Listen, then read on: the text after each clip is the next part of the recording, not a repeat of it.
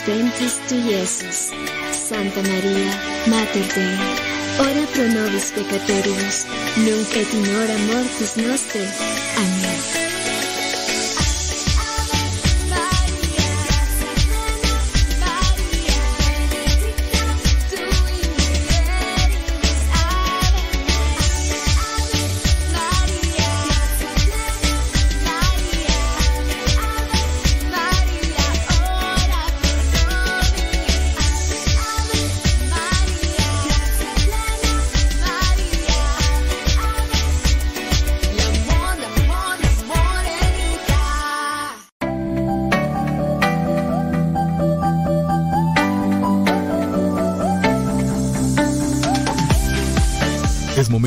Conectarte con el cura más cura de la radio católica.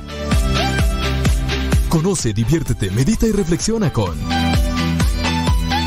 Modesto Lula al aire. Modesto Lula al aire. DJ Chafa.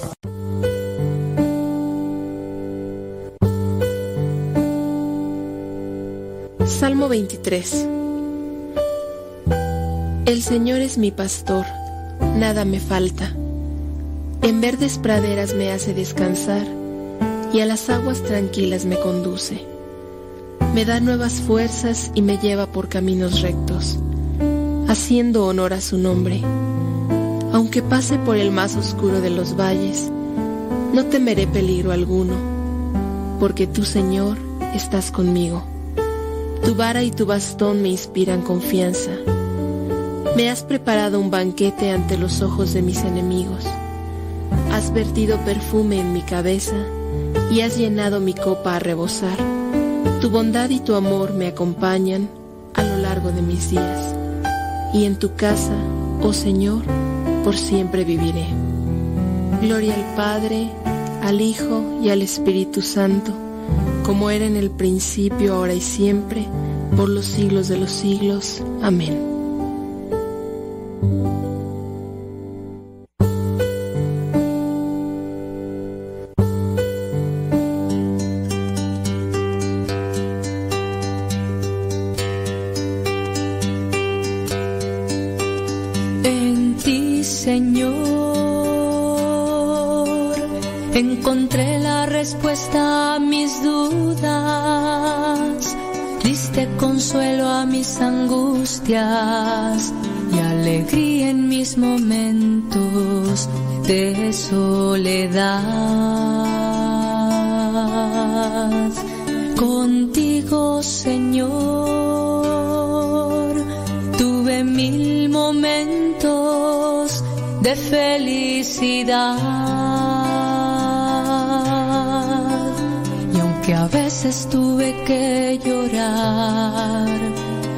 Lo sabes, nunca te dejé de amar.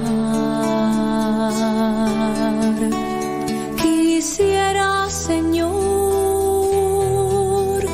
pagarte lo que has hecho por mí Solo te ofrezco mi vida entera, sé tú ahora el dueño de mi vivir.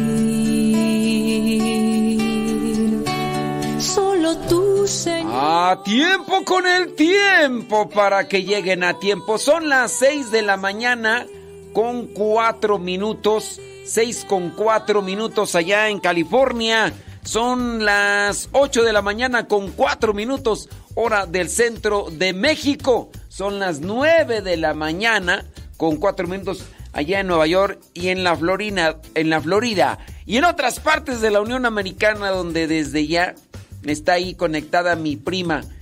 Prima, prima. Ya mi prima Goya me está saludando. Saludos, prima. Prima, prima. ¿Quién sabe si mamá si mi mamá el día de hoy me estará escuchando, no lo sé. Puede ser.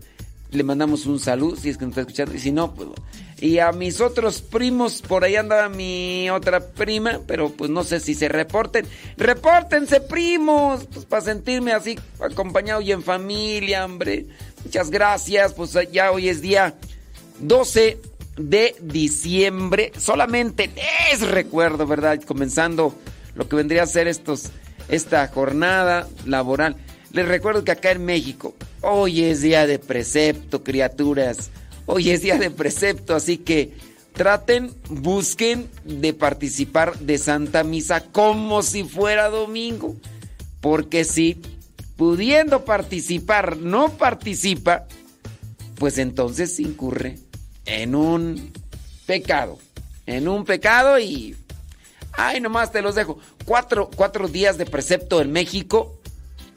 12 de diciembre, 25 de diciembre, primero de enero y la solemnidad de Corpus Christi. Esas cuatro fechas son de precepto para que ustedes las anoten y ahí las tengan. Fuera de domingo, esos cuatro días. En Estados Unidos, allá, búsquenle por allá, búsquenle por allá, pero Acá nosotros tenemos estos días de precepto. Oiga, pues, eh, ¿qué podemos decir si ya por aquí y por allá se está hablando sobre las apariciones y todo? Hay canciones, hay muchas cosas. Yo reflexionando sobre lo que vendría a ser este día es... Nosotros en México regularmente acostumbramos a llevar un ramo de flores, hay algunos que hacen procesión caminando. Fíjese que miré por ahí, cuando fue ayer, eh, tuvieron que asistir a una persona porque no sé cuánta distancia, no sé cuánta distancia, pero fue una persona que se encontraba en la cárcel y salió libre, eh, no sé su historia, todo. Lo cierto es que él quiso agradecer a la Virgen de Guadalupe y empezó a caminar de rodillas, de rodillas no solamente en las dos rodillas, sino ayudándose también con las manos a caminar. Podemos decirlo a gatas, caminando a gatas, utilizando una sábana y la, y la sábana, eh, bueno, era como una colcha. Con, una mano, cuando adelantaba, eh, echaba la sábana, la cobija hacia adelante y con la otra así. Iba a gatas para que sus rodillas no quedaran a ras de suelo. Y entonces, pues este muchacho, señor, pues no aguantó, y pues se quedó allí en las escalinatas, iba allí a punto de subir las, las escaleras para lo que es el atrio. Bueno, ya no es una escalera, es una rampa. La rampa, y, pues ahí se desmayó y ahí ya pues lo iban asistiendo, tanto ahí los, los paramédicos y todo, porque él quería cumplir con su, con su manda, pero no alcanzó, ya tuvieron que, se desmayó, tuvieron que levantarlo y llevarlo ahí al pues ahí a la asistencia que se encuentra ahí alrededor para que ayudar a todas las personas que están llegando de hacer sus peregrinaciones de diferentes estados de la República Mexicana y me imagino que también de algunas otras partes de Estados Unidos y de algunos otros países. Hace muchos años yo recuerdo a un pues un muchacho en aquel tiempo, ahorita ya señor. Este muchacho también quién sabe qué eh, traía así, ciertamente traía algún problema eh, psicológico, era hipocondriaco y pues decía que tenía muchas enfermedades, todo. Recuerdo que él prometió irse de rodillas durante lo que vendrían a ser tres kilómetros más o menos, pero en terracería. pues bueno, sí terminó y todo, pero pues le quedaron, no sé, como dos, tres meses, el pobre que no podía cobijarse las, las rodillas por cómo le habían quedado. Yo vengo a hacer una reflexión sobre este aspecto. Si bien hay formas de ofrecer un sacrificio, creo yo que de los sacrificios que, que son mejores para nuestra vida son aquellos que están en relación a nuestro interior. Sí hay que ofrecer sacrificios externos, son necesarios. Los ayunos, las abstinencias de cierto tipo de cosas son buenos, pero sobre todo que los sacrificios vayan a nuestro interior. Eh, aquellas cosas que sabemos que si hacemos desde el interior como un, un ejercicio espiritual, eso nos ayudan a nosotros a ser mejores. Porque dentro de también de una actitud valiente uno puede irse descalzo, caminar días, eh, hacer este tipo de peregrinaciones. Sí, se pueden hacer, pero que no se desconecte. Si se va a hacer eso, que sobre todo también se haga un trabajo interior. Muchos de nosotros tenemos problemas de temperamento. Somos muy temperamentales, somos muy impulsivos, somos muy arrebatados. ¿Por qué no hacer mejor un sacrificio de quedarme callado cuando me está hirviendo las tripas y el corazón para decir algo y a veces cuando estoy hasta enojado. ¿Por qué no? Voy a ofrecer esto. Tengo ganas de decir unas cuantas cosas a esta persona, pero cierro pico. Le pongo un cierre a mi boca y hago mejor oración. ¿Por qué no hacer eso? Platicaba yo con algunas eh, señoras sobre la situación de su esposo porque vienen y platican y cómo le hago y, aquí y allá. Cierto modo, yo pude detectar que la, la, señora era muy impulsiva y decía, no, es que el esposo esto y el otro. Le digo, pero a lo mejor su esposo no era así cuando eran novios, cuando de recién casados. Y me dijo, no, no, no era así. Le dije, bueno, por algo se deformó. No, es que me estaba eh, engañando, entonces en realidad él era como es ahora, pero le dije, a ver, ¿cuánto tiempo duraron de novios? No, pues que duramos que, cinco años, que no sé qué. A ver, cinco años de novios. Después, ¿cuánto tiempo de, de casados duró más o menos así estable? No, pues como un año, dos años. Le digo, muy bien. Y después de ahí para el Real, a alguien, a alguien le colmó el saco de piedritas. Yo nomás se los pongo allí porque a veces somos muy temperamentales, muy arrebatados. Y yo pienso que dentro de todos los sacrificios, los que se hacen desde el corazón son los mejores.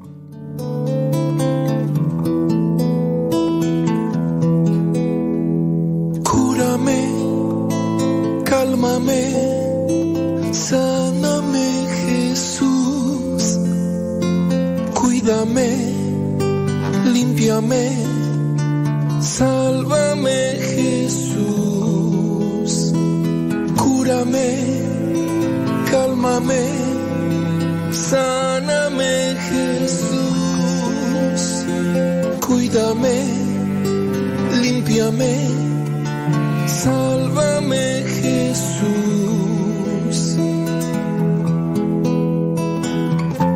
Yo quiero ser nuevo junto a ti renaceré. No puedo yo solo, con tu amor yo venceré. Gobierna mi mundo, solo así me salvaré. Quédate en mi ser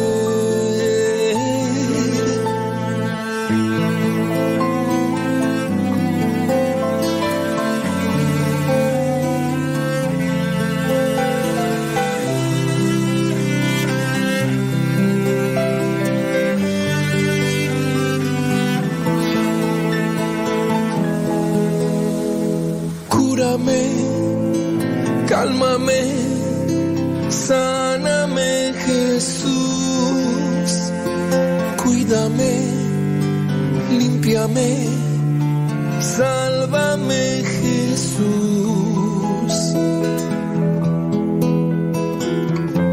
Arranca mis miedos, contigo no hay que temer.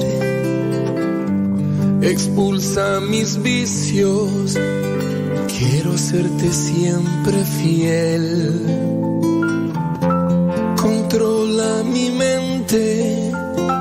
Así me liberaré. Quédate en mi ser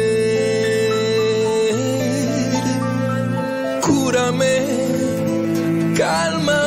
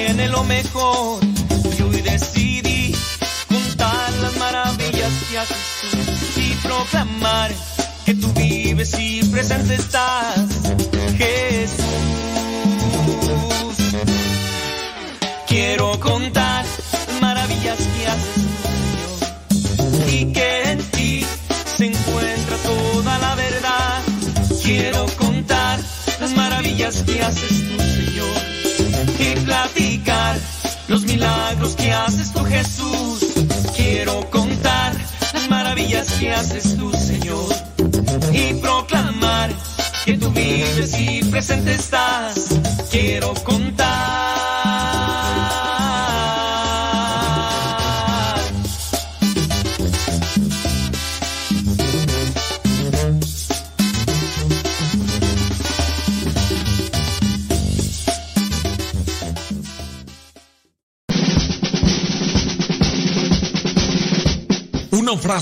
O un pensamiento quizá no cambien tu vida, pero te podrá ayudar para generar una reflexión que te lleve a un cambio en tu manera de vivir. Vámonos al segmento Las frases del Facebook.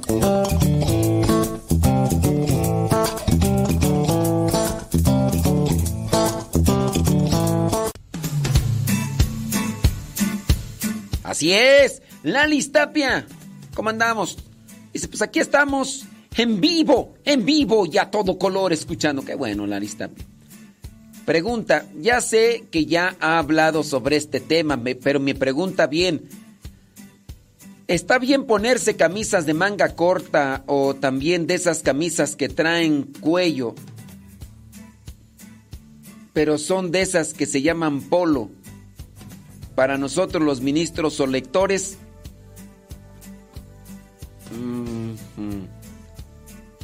ya sé. Camisas de manga corta. Eh, hay unas que se llaman camisetas y hay otras que se llaman camisas. Miren, no existe como tal una vestimenta designada para los que son ministros o lectores. No existe así como algo establecido. E incluso también como nosotros los sacerdotes no tenemos una vestimenta designada. Muchos de nosotros optamos por lo que es la camisa clerical. Porque pues es una vestimenta que nos da a conocer nuestra vocación y nuestro ministerio. Y nosotros la utilizamos pero no está así como que obligada de, uff, eso se tiene que utilizar.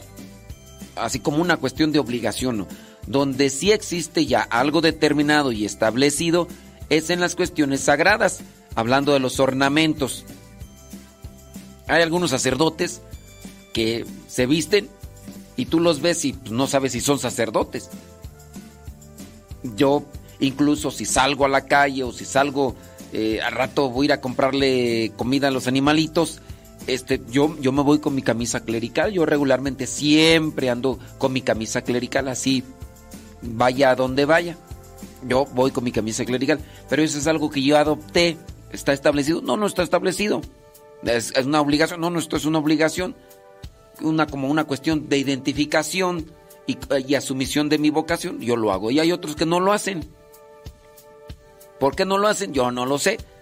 Ahora, dentro de lo que vendría a ser una función litúrgica, el hecho de que ustedes como ministros o lectores, aun cuando no tengan algo establecido, este, se vistan como, como les venga el gusto, yo pienso que no sería correcto. Porque si sabes que vas al templo, que te toca hacer un servicio litúrgico, pues vístete de una forma apropiada en el sentido de lo que vas a realizar y de lo que estás ahí ofreciendo o haciendo. Si tú no tienes esa conciencia, pues ojalá y se evangelicen, aunque aquí me podrán entonces reprochar, pues también dile a los sacerdotes que no se quieren vestir con camisa clerical que se evangelicen. Y uno ahí preguntaría, ¿será que ellos no están evangelizados o qué? O nada más los que utilizamos la camisa clerical estamos evangelizados y los demás no. Yo en función a lo que considero que soy, por vocación y por el ministerio que me dieron, me visto así. Este, pero, pues yo pienso que aquí cada quien en este caso debería de darse una comunión de ideas, por ejemplo, el sacerdote que de primero muestra de un acercamiento a la vocación que vive, vistiéndose como tal, y después haciendo una exhortación a los grupos parroquiales. Yo si tuviera a mi cargo grupos parroquiales, les exhortaría, a ver tú, ministro extraordinario o lector, vístanse así de forma digna, pero yo también tendría que dar muestra de ello. Pero pues si el cura que está ahí anda con las camisas del América, ¡guácala de pollo! Pues, ¿cómo le va a decir a los estos ministros? Místanse con una camisa blanca o una camisa de vestir, con, con corbata y todo eso. ¿Cómo les va a decir?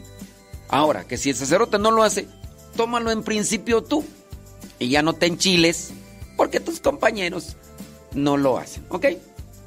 Ya te respondimos. One more time, porque no es la primera vez que, que lo preguntas, ¿eh? Ahí está, a ver si, a ver si, si escucho, porque otras veces no he escuchado yo.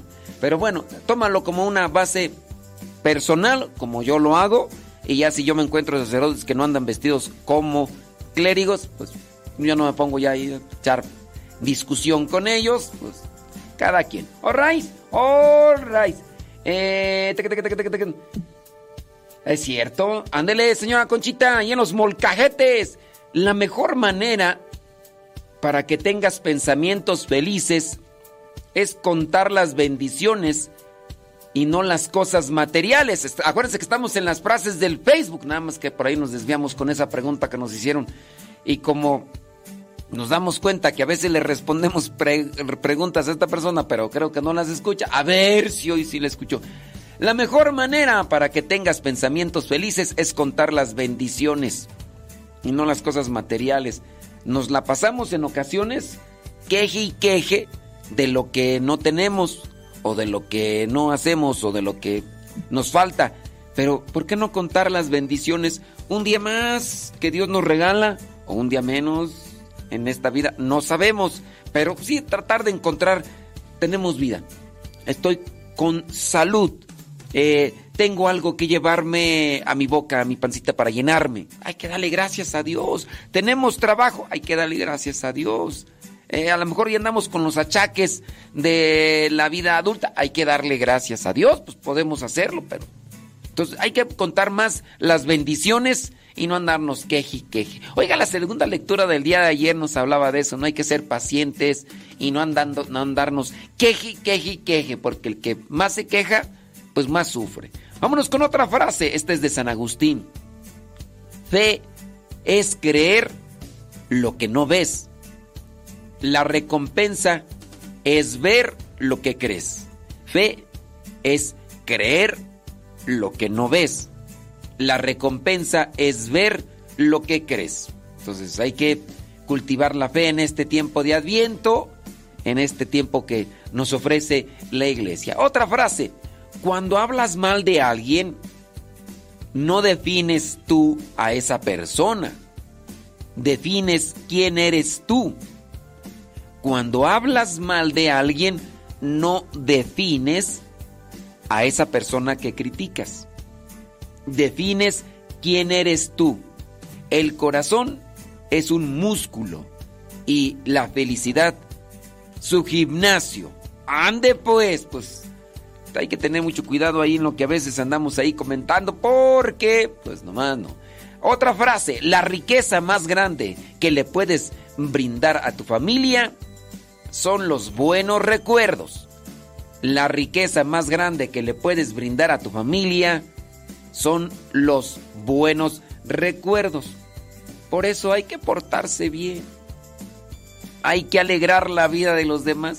Hay que sorprenderles en unos años no se van a acordar tanto de las cosas materiales que compartieron, sino de los momentos felices que con ellos vivieron. Así que papás, échenle enjundia ahí y hagan que sus hijos y su familia disfruten de la vida. Y esta es la última frase. Es más fácil construir niños fuertes que reparar hombres débiles. Es más fácil construir niños fuertes que reparar hombres débiles. Bueno, pues el que esté despierto, que entienda y que tenga oídos, y haga caso. Y si no, pues este, sigan durmiendo. Esperaba para creer el sendero de las flores, la poesía y los cantos está en ti. Tu tierna palabra, yo la entendí. Aquel por quien de cerca y junto, canta en ti. Sí, guapi, la más pequeña. Tú eres la prueba de amor. Tú eres la madre de Dios.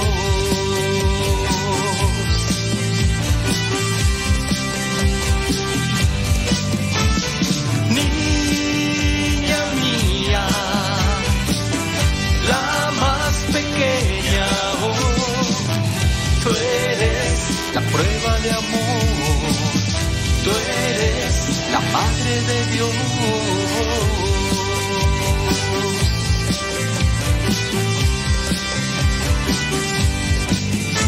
Mi carne lacerada resucitó en el hueco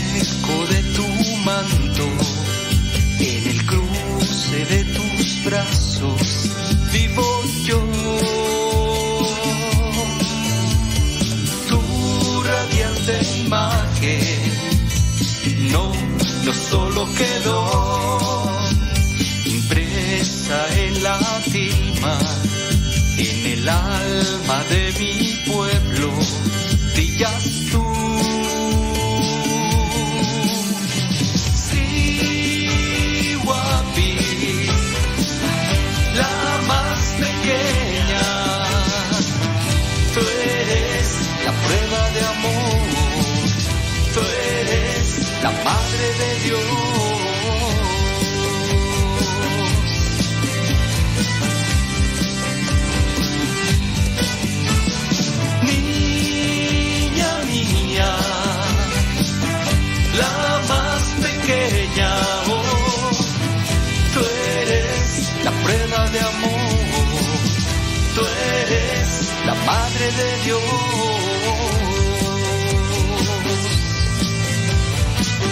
Ay, la señora Gaby Ordaz anda bien contenta. Pero bien contenta.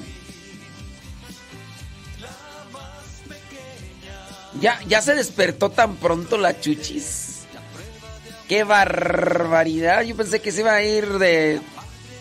De tajo de aquí hasta. Ah, no, pero trae el jet lag. Como ya está más adelantado, no, ya desde las 4 de la mañana ya estaba despierto. Ay, chuchis. Sí, no, ya. Desde las 4 ya estaba yo creo despierto así de, ah, vámonos, vámonos. Porque el cuerpo sí, el cuerpo se acostumbra, hombre. 29 minutos después de la hora. Santificado sea. ¡Échale chuchis!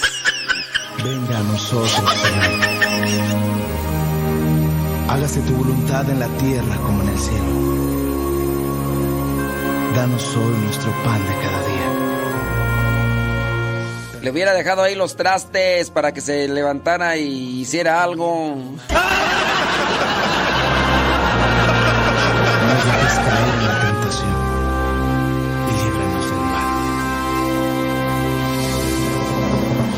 No digas, Padre, si cada día no te comportas como hijo.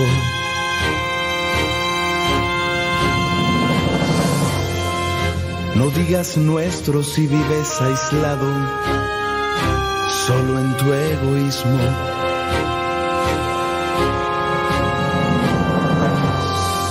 No digas que estás en los cielos.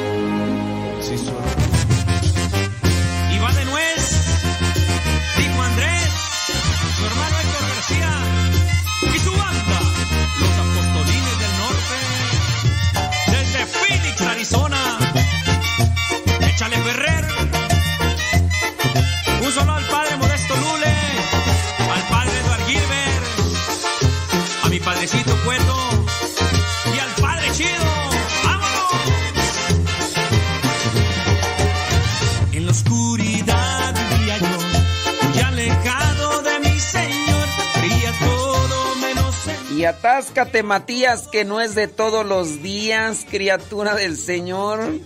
Y de esto que hay aquí, allá no había, así que. ¡Uy! ¡Qui- uh! Oiga, soy ya 31 minutos después de la hora. Y ahorita estaba haciendo yo un recuerdo de cuando. Uy, hace muchos, pero muchos años. Muchos, pero muchos años. Que me iba a las famosas mañanitas allá a la placita Olvera. Me iba a las famosas, allá en Los Ángeles, California, ahí en el centro. Ahí vivía yo en Lincoln Heights. Y ahí agarraba el 66 o 68, ya ni me acuerdo cuál era la ruta, la ruta del autobús. 66 o 68, 67. Pero entre esos dos estaba. O 60. Bueno, uno de esos. Y ahí, pues como en unos, ¿qué serán? Como 30 minutos más o menos, o 20. Ya ni me acuerdo muy bien. Llegábamos ahí a la placita Olvera, pasaba enfrente. Y, y nos íbamos a las, a las clásicas mañanitas. Oye, saliendo unos tamales y un champurrao. Y no te oigo, María, tres tenis. Y al otro día, pues a trabajar, pues sí, pues si no hay, no hay más, ¿verdad, Gustavo Tapia? Pues, ¿qué más? Pues hay que, hay que trabajar. hay que trabajar, hombre. Déjame ver por acá que me están haciendo unas preguntas. Dice, dice mi prima Goya, dice que ella también está muy contenta.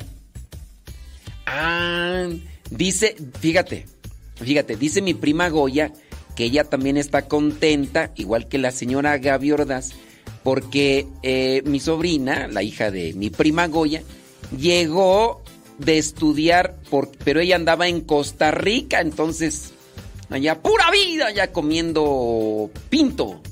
¿Sí, verdad? ¿Se llama pinto?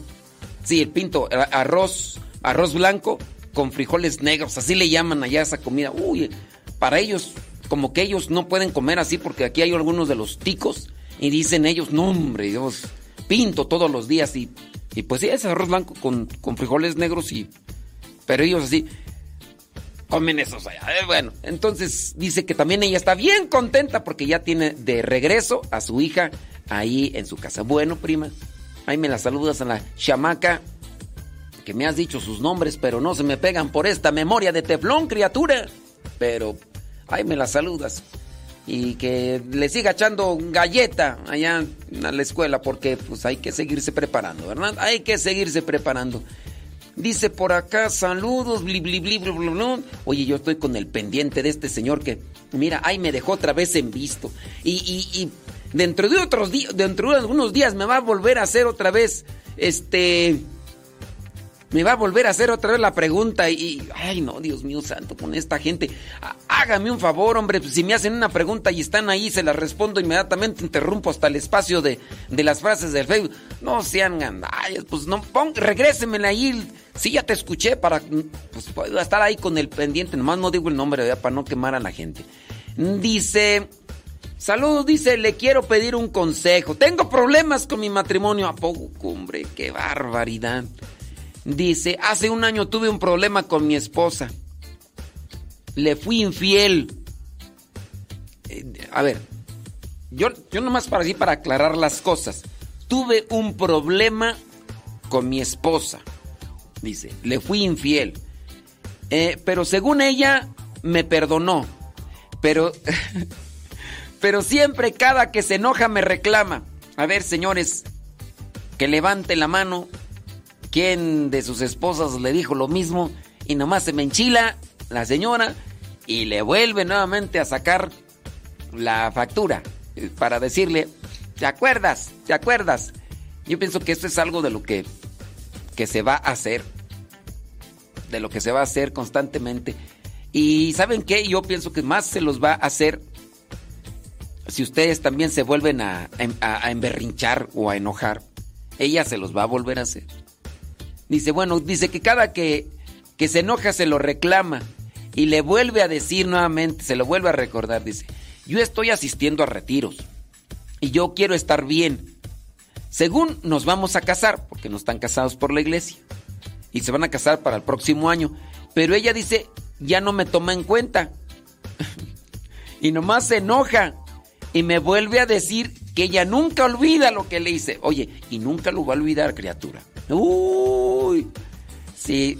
Mira, esa es una de las cuestiones, yo no sé si buenas o malas de las mujeres, que las mujeres tienden a recordar más los momentos por las emociones, las cosas que sintieron. O pueden ser cosas muy felices, o pueden ser cosas muy tristes. Ellas por eso se acuerdan del día de su primer beso, regularmente. Por ahí hay alguna que otra media este, eh, descalcificada de la memoria, ¿da? Pero regularmente se acuerdan del primer beso por lo que sintieron. Se acuerdan de cuando les propusiste que fueras, eh, que fuera su novia. Se acuerdan cuando se casaron. Por eso no se les olvidan los aniversarios de boda, porque algunas de ellas, las que se han casado, ¿verdad? Pues en tu caso todavía no, pero las que eh, se casaron, pues por eso se acuerdan. Y entonces, también las cosas desagradables. Si le fuiste infiel o pasaron algunas otras cosas más, nunca se les va a olvidar. Eso también grábatelo muy bien. Ahora, ella te reclama, se enoja. ¿Por qué se enoja? Bueno, por, por, lo que sea. Y dentro del orgullo, lo que se hace es recurrir a las cosas del pasado para poder sobreponerse en una persona cuando hay una discusión. A eso se le llama orgullo. Entonces yo le quiero ganar y yo quiero callarle la boca a la otra persona. Y yo quiero eh, sobreponerme en esa persona, aunque no tenga la razón. Pero voy a buscar otros elementos del pasado. Entonces tú también debes de comprender que hay una situación que en todos nos florece de esa manera la mayoría de nosotros cuando estamos discutiendo, ¿quién, ¿quién está dispuesto a decir, no, pues yo voy a, si él tiene la razón, yo cedo? No, ¿quién? Muchos de nosotros cuando estamos en una discusión ah, está nuestra cabeza así con el hámster, trabaje y trabaje, queriendo encontrar algún elemento, alguna cuestión para querer sobreponernos y querer ganar en esa discusión. Todos somos así. Y en este caso, si tú tienes cuentas pendientes, pues obviamente habrá quien te las va a sacar. Ahora, Aquí la cosa es que en muchos de los casos y ante este tipo de situaciones creo yo que tú también debes de trabajar en la paciencia. En la paciencia, guardar silencio, porque para que se den los pleitos se necesitan dos o más. Si por alguna razón comenzaron a enojarse y en su caso tu esposa te vuelve a sacar la lista de pendientes o la lista negra de cuentas pasadas, mejor guarda silencio. Guarda silencio, que no haya esa intención de quererse tú también sobreponer sobre esa situación. No le digas, porque lo que haces es estarle echando más gasolina al fuego, compadre.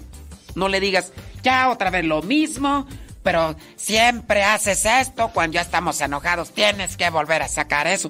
No le digas eso, compadre, porque solamente lo que le estás haciendo es motivarle a que le eche más gasolina al fuego y la cosa se va a extender. Y ella te lo va a volver a recordar. Y si tiene algunas otras cosas más, te las va a volver a mencionar. Y siempre va a ser lo mismo porque... Pues porque así, así pasa. Entonces creo yo que dentro de las discusiones, cuando uno quiere ganar, ¿y qué es ganar? ¿Callar al otro? No, ganar es quedar bien. Cuando uno gana, uno está bien. Entonces, si tú quieres ganar la discusión en el sentido de estar bien, mejor guarda silencio. Mejor guarda silencio. Si ya eso ha pasado varias, varias veces, tú dices que estás yendo a retiros, qué bueno. Tú estás llenando, sana en tu corazón. Tú vas a sanar en tu corazón por eso que hiciste y arrepentido cuando te digan lo malo que hiciste y que ya no te cale. Trabájale, trabájale.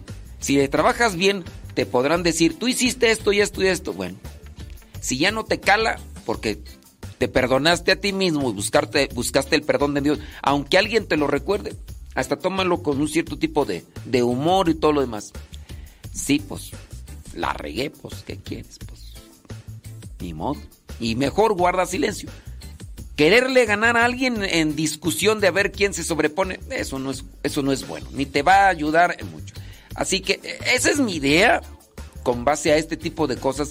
Yo en algunos momentos aplico esto de mejor quedarme callado y no decir nada. Y no, no es la misma situación, obviamente, pero ante ese tipo de circunstancias yo mejor, mira, me quedo calladito. Porque calladito me veo más bonito. Entonces, pues como yo no estoy así, pues mejor me quedo callado y trato de agarrar las dos.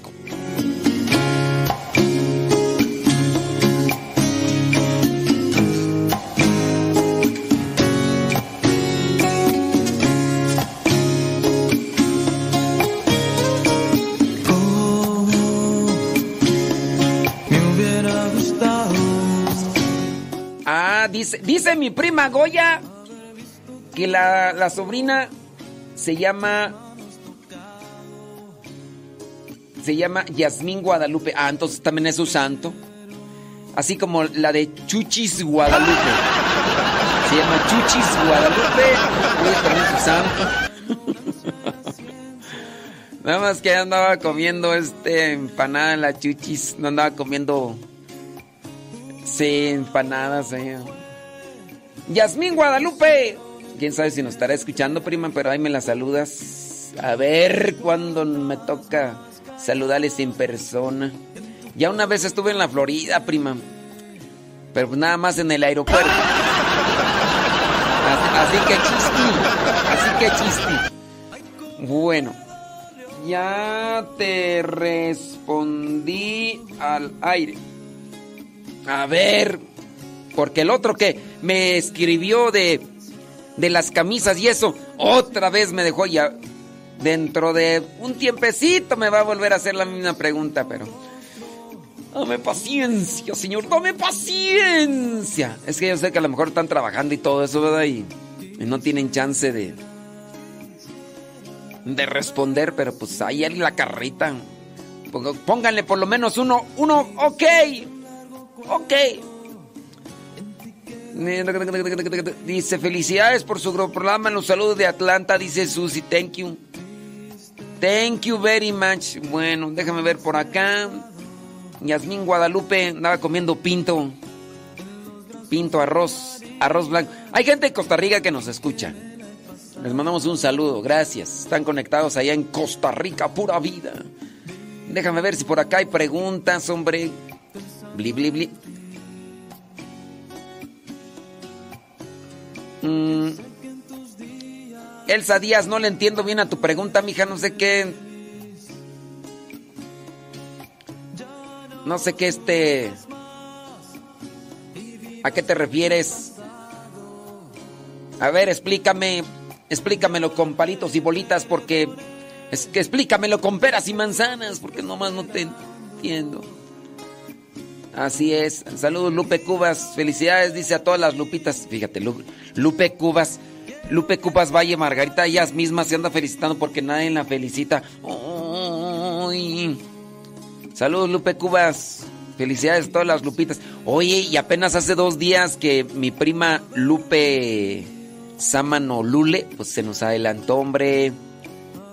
Sí, Lupe Sámano, eh, hija de mi tía Celia y mi tío Rosendo, allá en mi rancho. No nos escuchaban ellos, obviamente. Sí, de hecho, este, mi prima Lupe este, sufría de, autismo y otras cosas más. Ay, casi se va en el mero día, ¿verdad, Lupita? de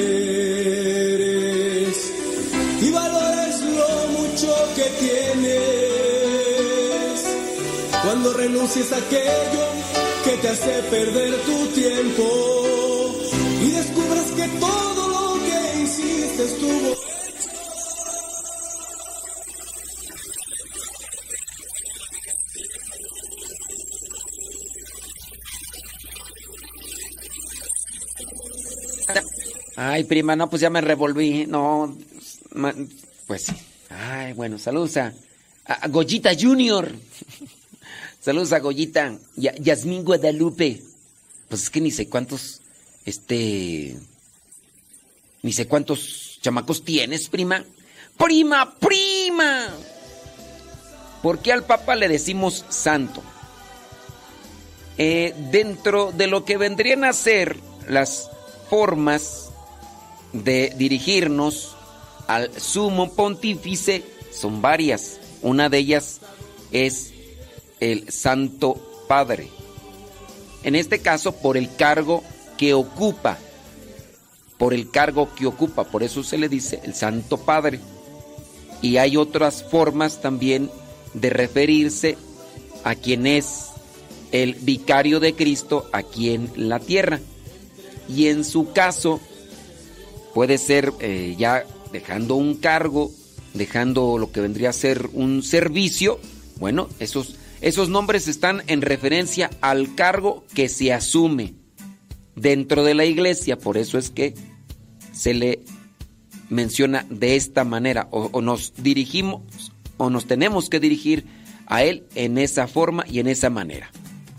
Bueno, ahí para la persona que preguntó, espero que le hayamos respondido. Eh, salud, dice Araceli Lule allá en Chicago. Dice que ella fue a las mañanitas de la Virgen. Oye, ¿y a qué, hora, a qué hora fuiste? ¿Quién de ustedes fue a las, a las mañanitas? ¿Qué horas fuiste? Porque si fuiste a las mañanitas a las 8 de la mañana, pues ahí como que, como que ya no, ¿verdad? ¿O sí? sí, aquí a las que 6 de la mañana estaban cantando. Buenos días, Paloma Blanca. Ay, te... Dice, salud, dice, eh, yo pregunto, ¿qué día se comienza la novena a la Virgen María?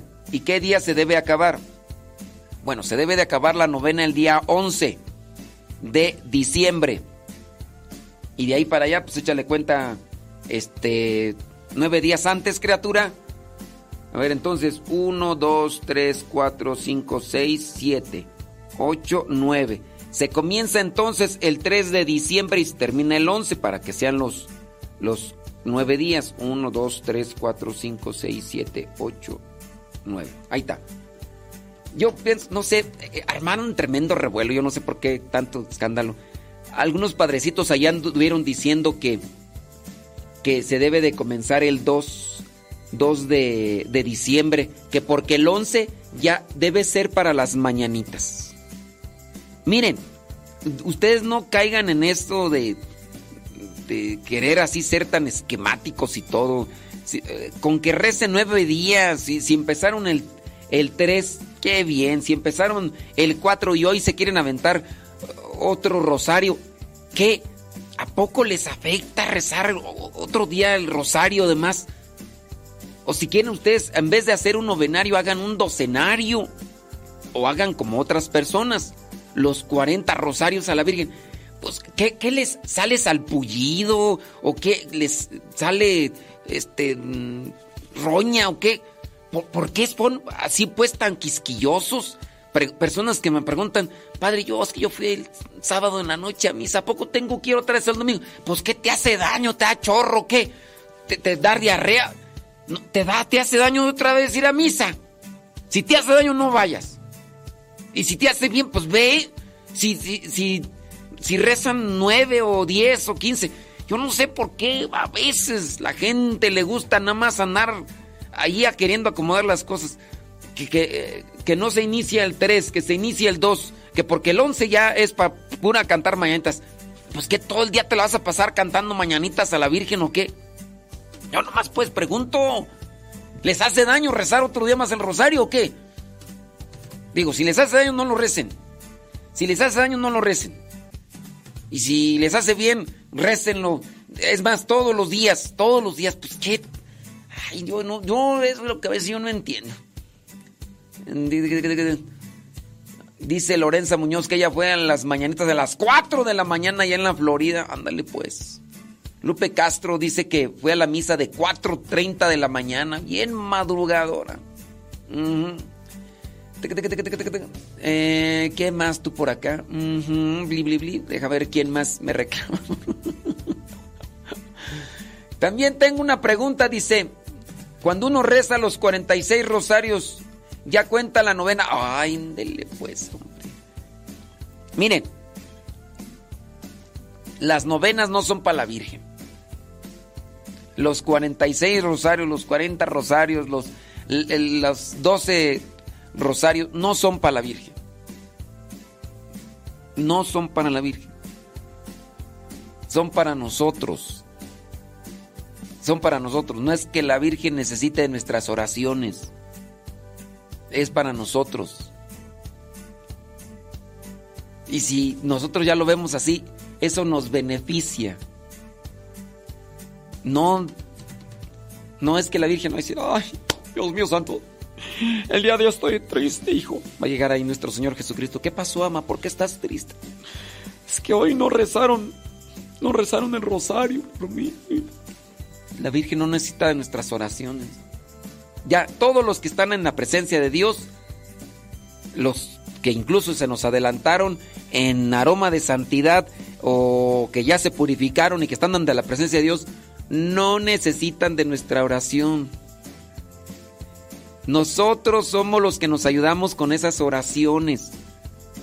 No se claven tanto en que No, ustedes recen. Recen. Sí, dentro de los 46 o 40 o donde, dentro del el decenario, el doceanario, eso nos va a ayudar a nosotros. No es de que, ay, no es que yo recé los 46, no recé el novenario, ay, ¿qué va a decir la, mí la Virgen? No va a decir nada, eso te ayuda a ti. O sea, es, es lo que a veces uno no entiende y uno se queda en puros esquemas religiosos. Y eso de quedarnos en las puras estructuras religiosas no nos ayuda. Si uno hace el novenario, si uno reza el rosario, no es para la Virgen. No crees que la Virgen va a estar bien contenta y aplaudiéndote. Ay, qué bueno que me rezaste. Eso es para ayuda de nosotros. Nada más que ahí tenemos una motivación, tenemos una intención. Rezamos lo que es el Ave María, que es la oración que está ahí dentro de la Biblia, y eso nos ayuda a nosotros. Entonces, ay, pues yo, dice, le digo porque dice mi mamá que tengo que rezar la novena después del 12, que porque son otras oraciones. Ay, dile a tu mamá que trae puro sueño. Pues es que los 46 rosarios, pues son rosarios. Ay, no, hija, tienes que completar los 46 y después el novenario. Porque si no, la Virgen no te lo va a apuntar allí en su libretita donde tiene a ver cuántos. Tú no rezaste nunca, tú no, tú no pasas. No, eso nos ayuda a nosotros. Solamente que muchos cristianos se han quedado en esquemas más bien de estructura religiosa y estamos más a eh, fijarnos en las cosas que las hacemos y no las hacemos y no las hacemos y no nos fijamos en lo que estamos haciendo en nuestro interior. Las oraciones nos tienen que servir a nosotros y, no son tanto que por que los santos o ni nuestro Señor Jesucristo necesita de nuestras oraciones, criaturas. Eso es para nosotros. A la cruz y a Jesús dicen que no entienden a esa gente que es feliz así por él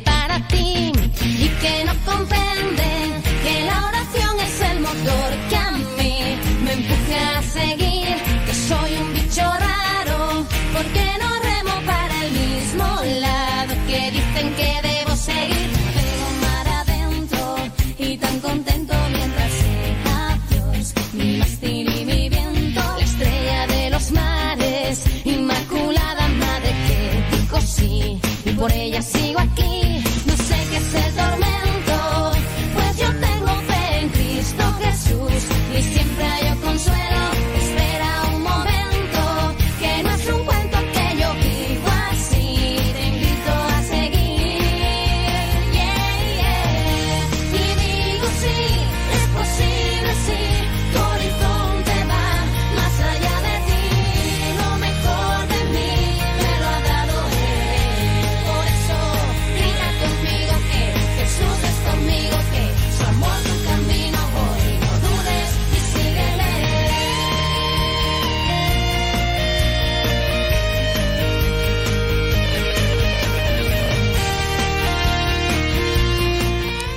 van a empezar allá a cuestionar. ¿Cómo que las oraciones no son para la Virgen? ¿Cómo es eso? O sea, entonces en balde estoy rezando que yo pensé que las oraciones las estaba apuntando a la Virgencita. O sea, son dirigidas a la Virgen para pedir su intercesión. Pero no quiere decir que la Virgen nos esté aplaudiendo porque porque estamos rezando por ella. Eso es para nosotros. Dice Padre, también pregunto qué rezo y canto para acostar al niño Jesús el 24. Pues el rosario. El rosario, pues. A menos de que existan, yo no las conozco porque yo la verdad no tengo ese tipo de devociones. De acostar y levantar al niño. Yo no. Yo, yo antes nomás iba a comer tamales. Yo antes nomás iba a comer tamales. yo no no tengo esas devociones yo. Yo tengo la liturgia de las horas, yo sí rezo el rosario, pero eso de acostar y levantar al niño, pues son devociones populares, son devociones que se tienen para alimentar en algo la fe. Pero así como que entonces, pues recen el rosario. Les digo, no sé si exista por ahí alguna oración especial de vamos a levantar al niño porque ya está cansado de dormir. Y ahora, pues, lo que necesita, no sé si existen. Hay algunas oraciones en algún libro que pudieran ustedes así recomendar para acostar y levantar al niño el día, ¿qué tú? ¿20 qué? ¿24? Yo no las, no las sé. Yo voy a misa, yo rezo el rosario y si puedo voy a las posadas en el nombre del cielo. Oh, yo os pido posada. Yo. Sí, sí, sí, sí. sí. Me, van a, van a excomulgar acá los. Gracias. ¿O no, Dalis? O Dalis, le Nali, le cantan. Son, son, miren, muchas de estas son devociones. Y estas devociones se van estructurando conforme a lo que es una cultura, lo que es una forma de vivir, lo que es también a veces un, una situación de vida. Solamente que pues, hay que revisar por ahí. En internet a lo mejor se pueden encontrar muchas de estas oraciones, pero sí, solamente hay que tener cuidado que en las páginas que se encuentran sean páginas que estén apegadas al magisterio, a la doctrina. Ya, ya alguna persona me preguntó, dice, ¿qué es el magisterio? Pues el magisterio son este archivo de documentos que nos van dando una guía y orientación hacia las formas y costumbres religiosas que son correctas. Entonces por eso hay que hay que tener en cuenta el magisterio, los documentos que se tienen en la iglesia para un sano y correcto caminar en las cuestiones de fe dentro de la iglesia. Si uno no toma en cuenta el magisterio, pues es como querer hacer las cosas a mi gusto, a mi modo y a como me venga en gana. Y así pues no se puede, oiga. No se puede. Porque. Dice por acá una persona, en las librerías católicas venden libros de oraciones. Miren, solamente tengan cuidado, porque muchas librerías católicas ya están más bien en una función de mercadotecnia y no de evangelización. En, en el entorno a la Basílica de Guadalupe, abajo, en la, por la orilla, hay muchas librerías que supuestamente son católicas porque venden de libros, imágenes de la Virgen y todo. Pero un día, metiéndonos a una de esas librerías, atendida por unos religiosos, que no voy a decir la comunidad, vendían libros de la Satán muerte. Y entonces vino el cuestionamiento, a ver, si tú dijeras, esta librería la atiende una persona que solamente se dedica a vender, pues se la pasamos. Pero era atendida por religiosos de una comunidad religiosa. Y ahí vendían de este tipo de libros. Yo dije, ¿qué es eso? ¿Qué es eso? Entonces, sí, revisen bien las librerías y vean que lo que se ofrece ahí tenga una función de evangelización o una intención de evangelización. Hace eh, algunos años yo también eh, llamé la atención a nuestros hermanos de comunidad porque uno que tenía la librería se dedicaba a comprar cosas solamente porque tenían una palabra que estaba relacionada con la fe. Y me acuerdo que tenía por ahí una película donde presentaba una burla hacia el Papa. Y le dije, oye, ¿por qué tienes esta película aquí a la venta? Dice, es que habla del Papa. Le dije, ¿ya la viste? Me dice, no, pero pues yo pienso que está buena. Dije, no, te equivocaste. Y entonces, también en otra ocasión, yo encontré en la librería que tenían el folleto de las revelaciones de Bernabé Nión con relación a la preciosa sangre de Cristo. Les dije, ese folleto que trae las revelaciones del nigeriano Bernabé Nión no están bien, están mal, porque van en contra de la doctrina. Sí. Entonces, este no está correcto. Pero hay algunos hermanos que no saben y pues hay que irles iluminando. Pero sí, traten de ver bien ahí las librerías para que no vayan a... No piensen que porque es librería católica todo lo que tiene ahí. Si tienen alguna duda, en dado caso, pregunten. 9 de la mañana con 4 minutos. ¿Qué ya? ¿Ya barriga llena, corazón contento, señora Gaby o qué? Saludos, Alfredo Luna. ¿Cómo andamos, Alfredo? ¿Cómo anda la Lupis? ¿Todo bien o qué? Dice, padre, hoy hay que ir a misa. ¿Puedo asistir a la misa que se hace en el trabajo? Sí. Sí, participando de misa en cualquier parte que sea. Bueno, no en cualquier parte, ¿verdad? Porque no vaya a ser que alguien va a decir, yo voy a ir allá al tugurio, adelante hacer la misa. Sí, si vas a misa, si se hace una misa en el trabajo, como es misa de preceptos, si puedes participar. Alfredo, ¿cómo anda la Lupis? Dice, saludos, bli, bli, bli. Bárbara. Dice, ya estoy en el trabajo escuchando, Dios lo bendiga siempre. Ay, Bárbara. Y me dejaste en visto, Bárbara. Qué bárbara, ¿eh? ¿Y si se fueron a Morelia o qué? Ya ni me dijeron ahí, nada más me dejaron ahí en visto. Ay, bárbara. Qué bárbara. Connie Tapia dice que ella fue a las mañanitas a las 6 de la mañana. Narda Castillo dice que fue a las 5. Sara Casillas, ellos fueron a las 4.30, pero empezaron a las 5 de la mañana, allá en Moreno Valley, gracias.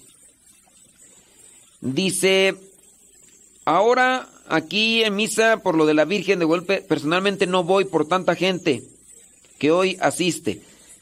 Bueno, pero ¿en dónde estás tú? Es que no, aquí me dice...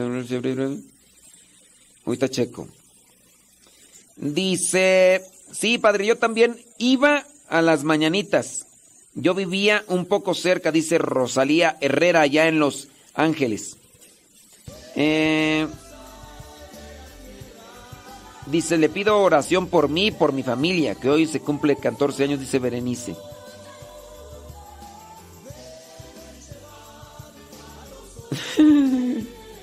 ¡Ay, Jesús del huerto! ¡Ay, Jesús del huerto! Ándele.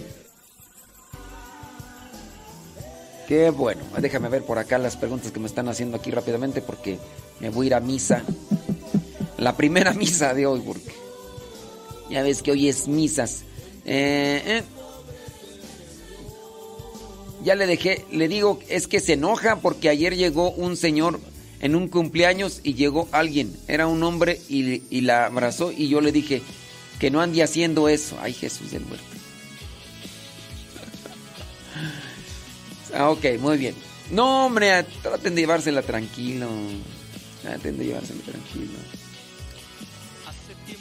La Lupis, mi prima Lupis dice, está un poquito enferma, le pido oraciones por la familia. Claro que sí, Alfredo. Y estamos conectados en la oración y hay... Porque ella antes nos escribía, pero pues ya no nos escribe y pues tú eres el que más escribes, hecho. Ana Villa dice que ella fue a las mañanas de las 5 de la mañana en Six Valley, en Kentucky. Ah, dice, y un rollito sabroso. Está lloviendo en Los Ángeles y un rollito sabroso. ¿Qué es eso de rollito sabroso? Carmela Viña, ¿qué es eso de rollito sabroso, eh? sí, no, sí, pues sí. A ver, platiquen algo. Este. mm, Gaby González. ¿Quién es Enrique Aviña o por qué pido por él o qué? Eh, Pues también pon- ponme ahí la intención completa. Carmela, pon la, pon la intención completa porque. Pues si nomás dices que pida por él, pero. Pido por él para qué? Es eterno descanso, ya, ya. Ya se petateó, está enfermo, o es su cumpleaños. No, digo. digan bien. Dice, padre, ¿es solo precepto en México? Sí, la, el día 12 de diciembre es solamente precepto en México. México. Dice, no, bueno, no sé en Colombia, hay otros lugares, ¿no? Eh, ¿Qué dice tú por acá? Ay, Dios, ya no le entiendo acá. Es un altar del sector de la parroquia donde vivo. Dice, yo fui con mi pequeño sector de las mañanitas ayer, dice. Dice Rose Anita. Dice, oración por la familia de mi esposo porque mañana es el servicio fúnebre de mi suegra y también ore por ella. Ah, que la suegra se, se adelantó, ¿verdad? Bueno, pues vamos a pedir para que...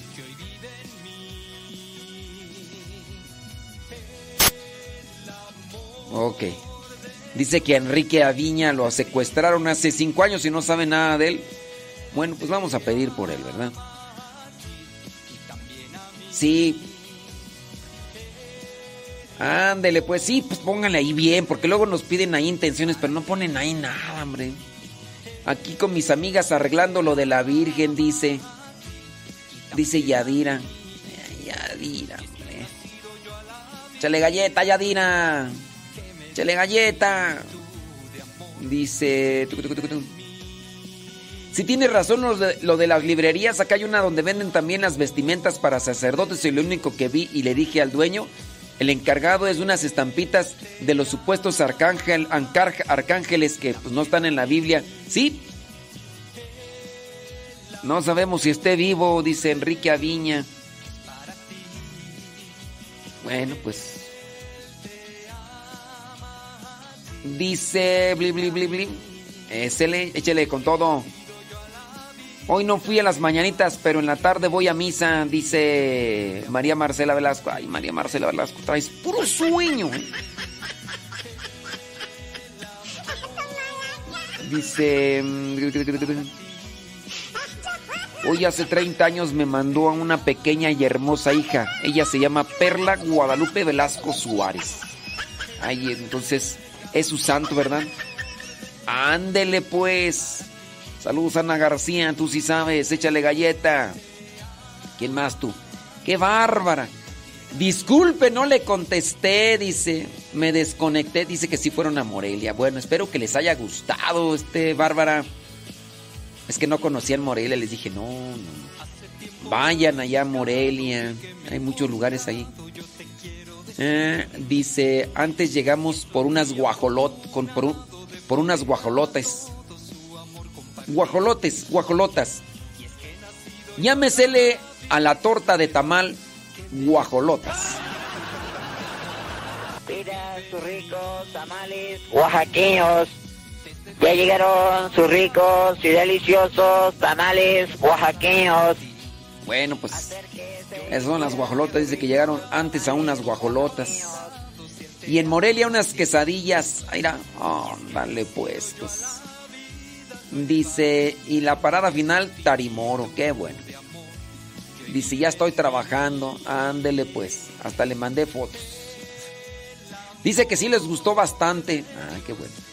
Espero que hayan ido ahí a, a las iglesias que están allá a un lado de catedral.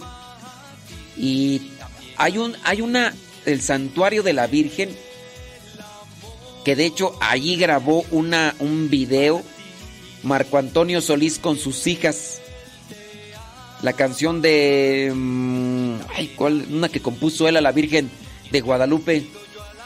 Himno a la humildad. Pues venimos contentos.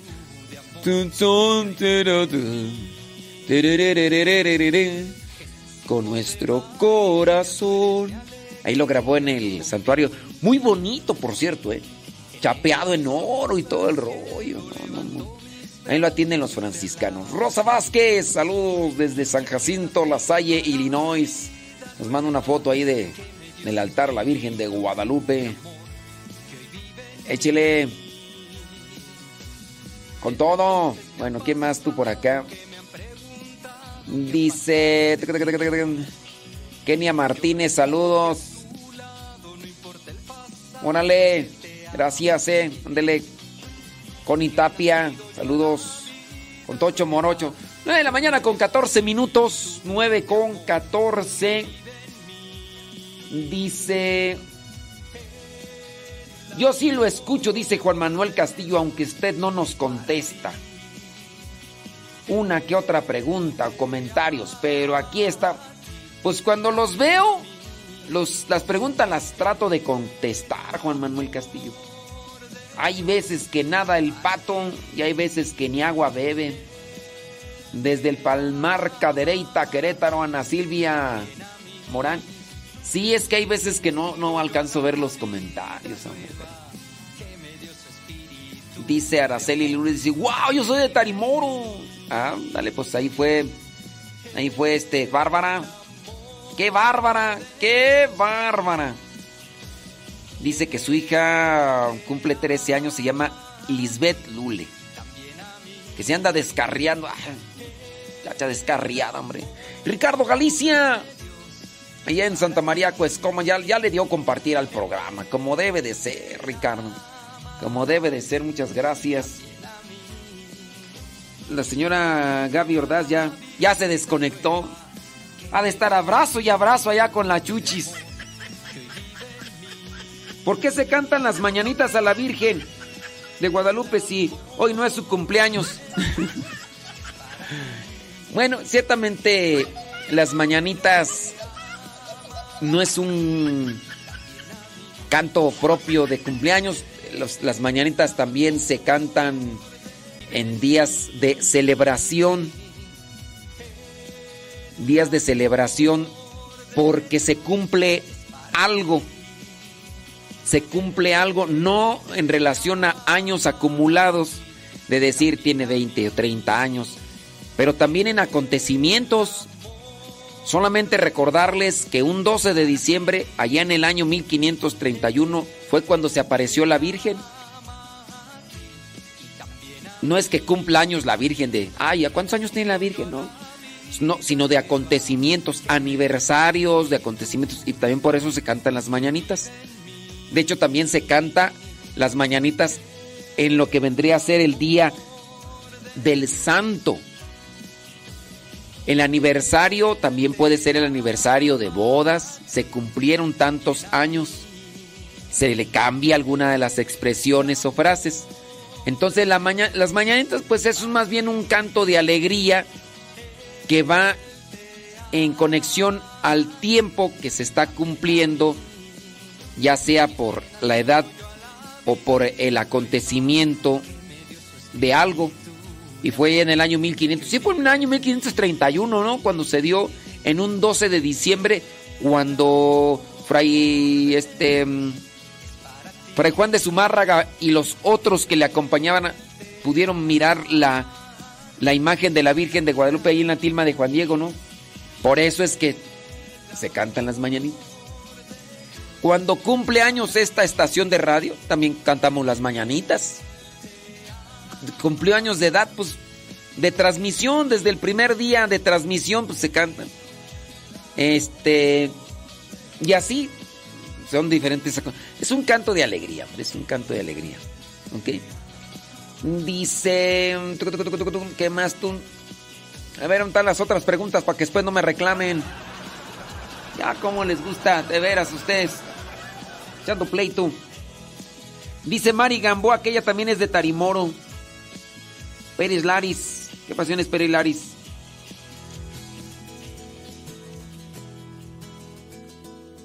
¿Todo está escuchando? ¡Qué bárbara!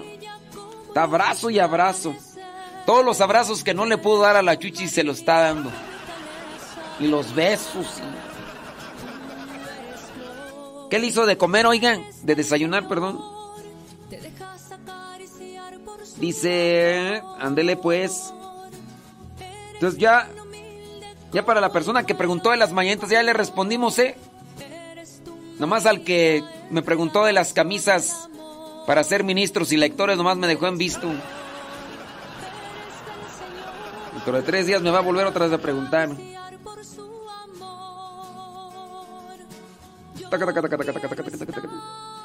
Muy bien.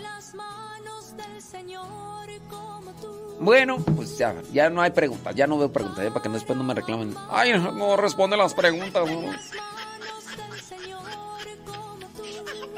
Sí. ¿Qué más por acá? Déjame ver. Agarren el gato. Agarren el gato.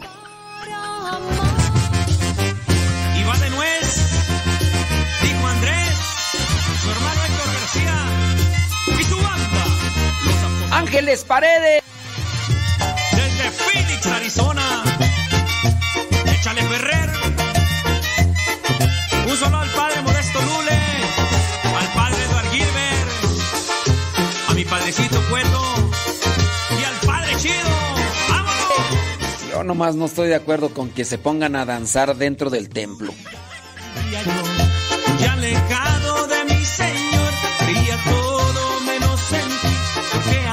En el atrio lo que quieran, hasta si quieren bailar de cabeza, sin casco, entrenle. Pero dentro del templo no, oiga, pues. ¿qué, qué le digo? Calzón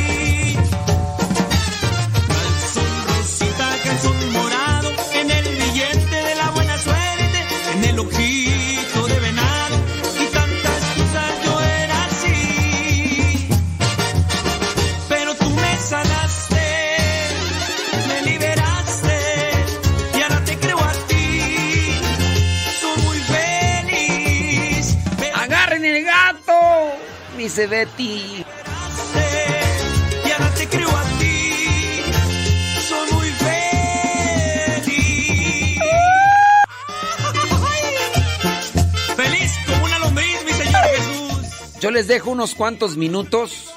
Voy ya a celebrar la primera misa porque así es el 12 de diciembre. Oiga, pero le dejo le dejo una reflexión que hice hace dos años en este día, así que le voy a dejar algunas rolas, unas capsulitas y ahorita en un ratito más regreso. Vámonos a la primera misa en 10 minutos comienza.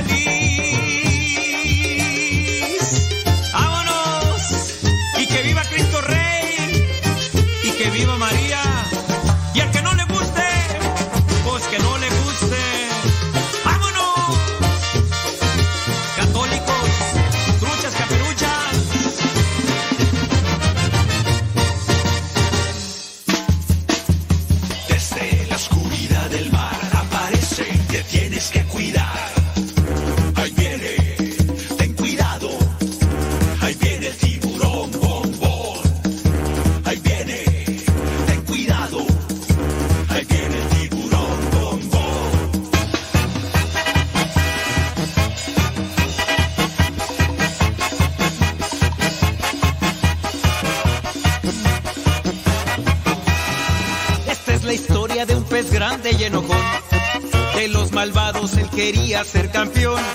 A los otros peces perseguía sin razón. No lo querían por ser malo y muy grosero. Pesado y muy sangrón. Pero en el fondo de su pobre corazón, él se sentía triste, solo y sin amor. Hasta que un día conoció la luz de Dios, que con su gracia, su perdón y su alegría, su vida transformó.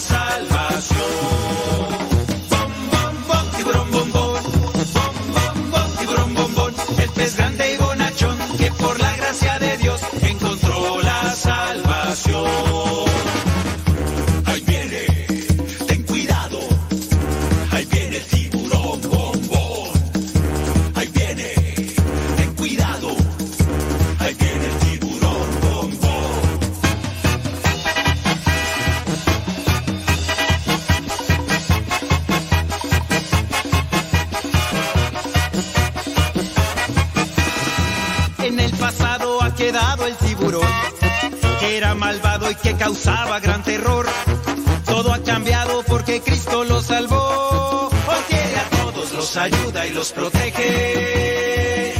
Bombón es un campeón. Esa es la historia de un pez grande y bonachón, que fue atrapado por las redes del amor. A todos cuenta que Jesús lo perdonó. Ahora Bombón por todas partes va anunciando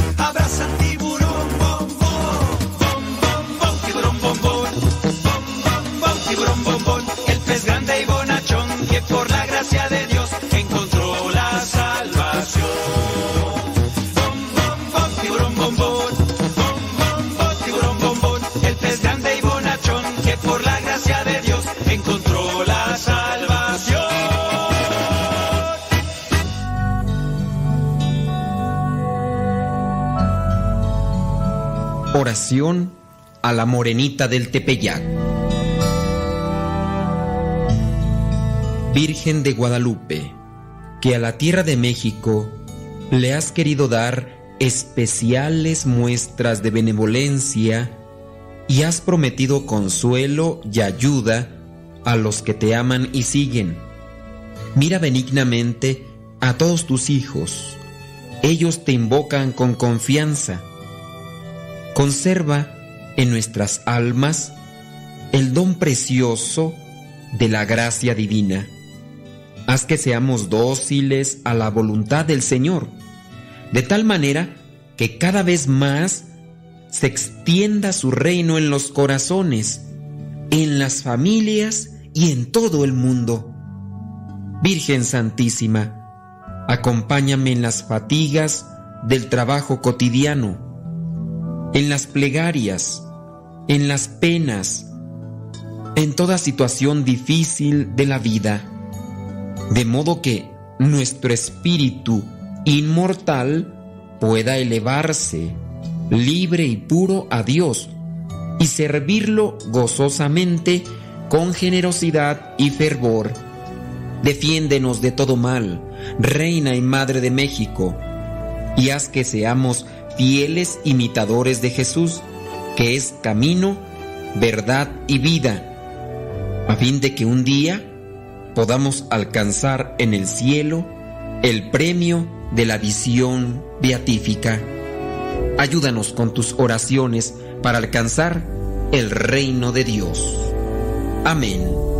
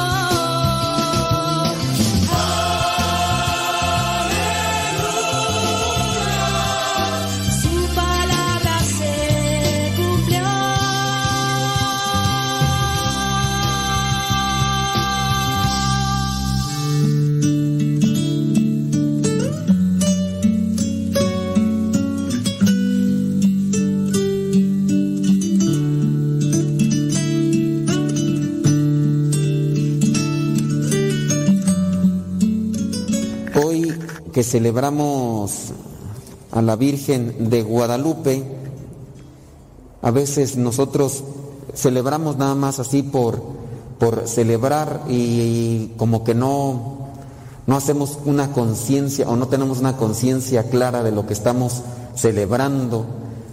Se, se nos olvida como tal lo que debemos de celebrar y nos dedicamos al puro festejo, a pura, a pura fiesta. Pero nosotros pues tenemos que analizar muy bien sobre de qué manera son nuestras celebraciones.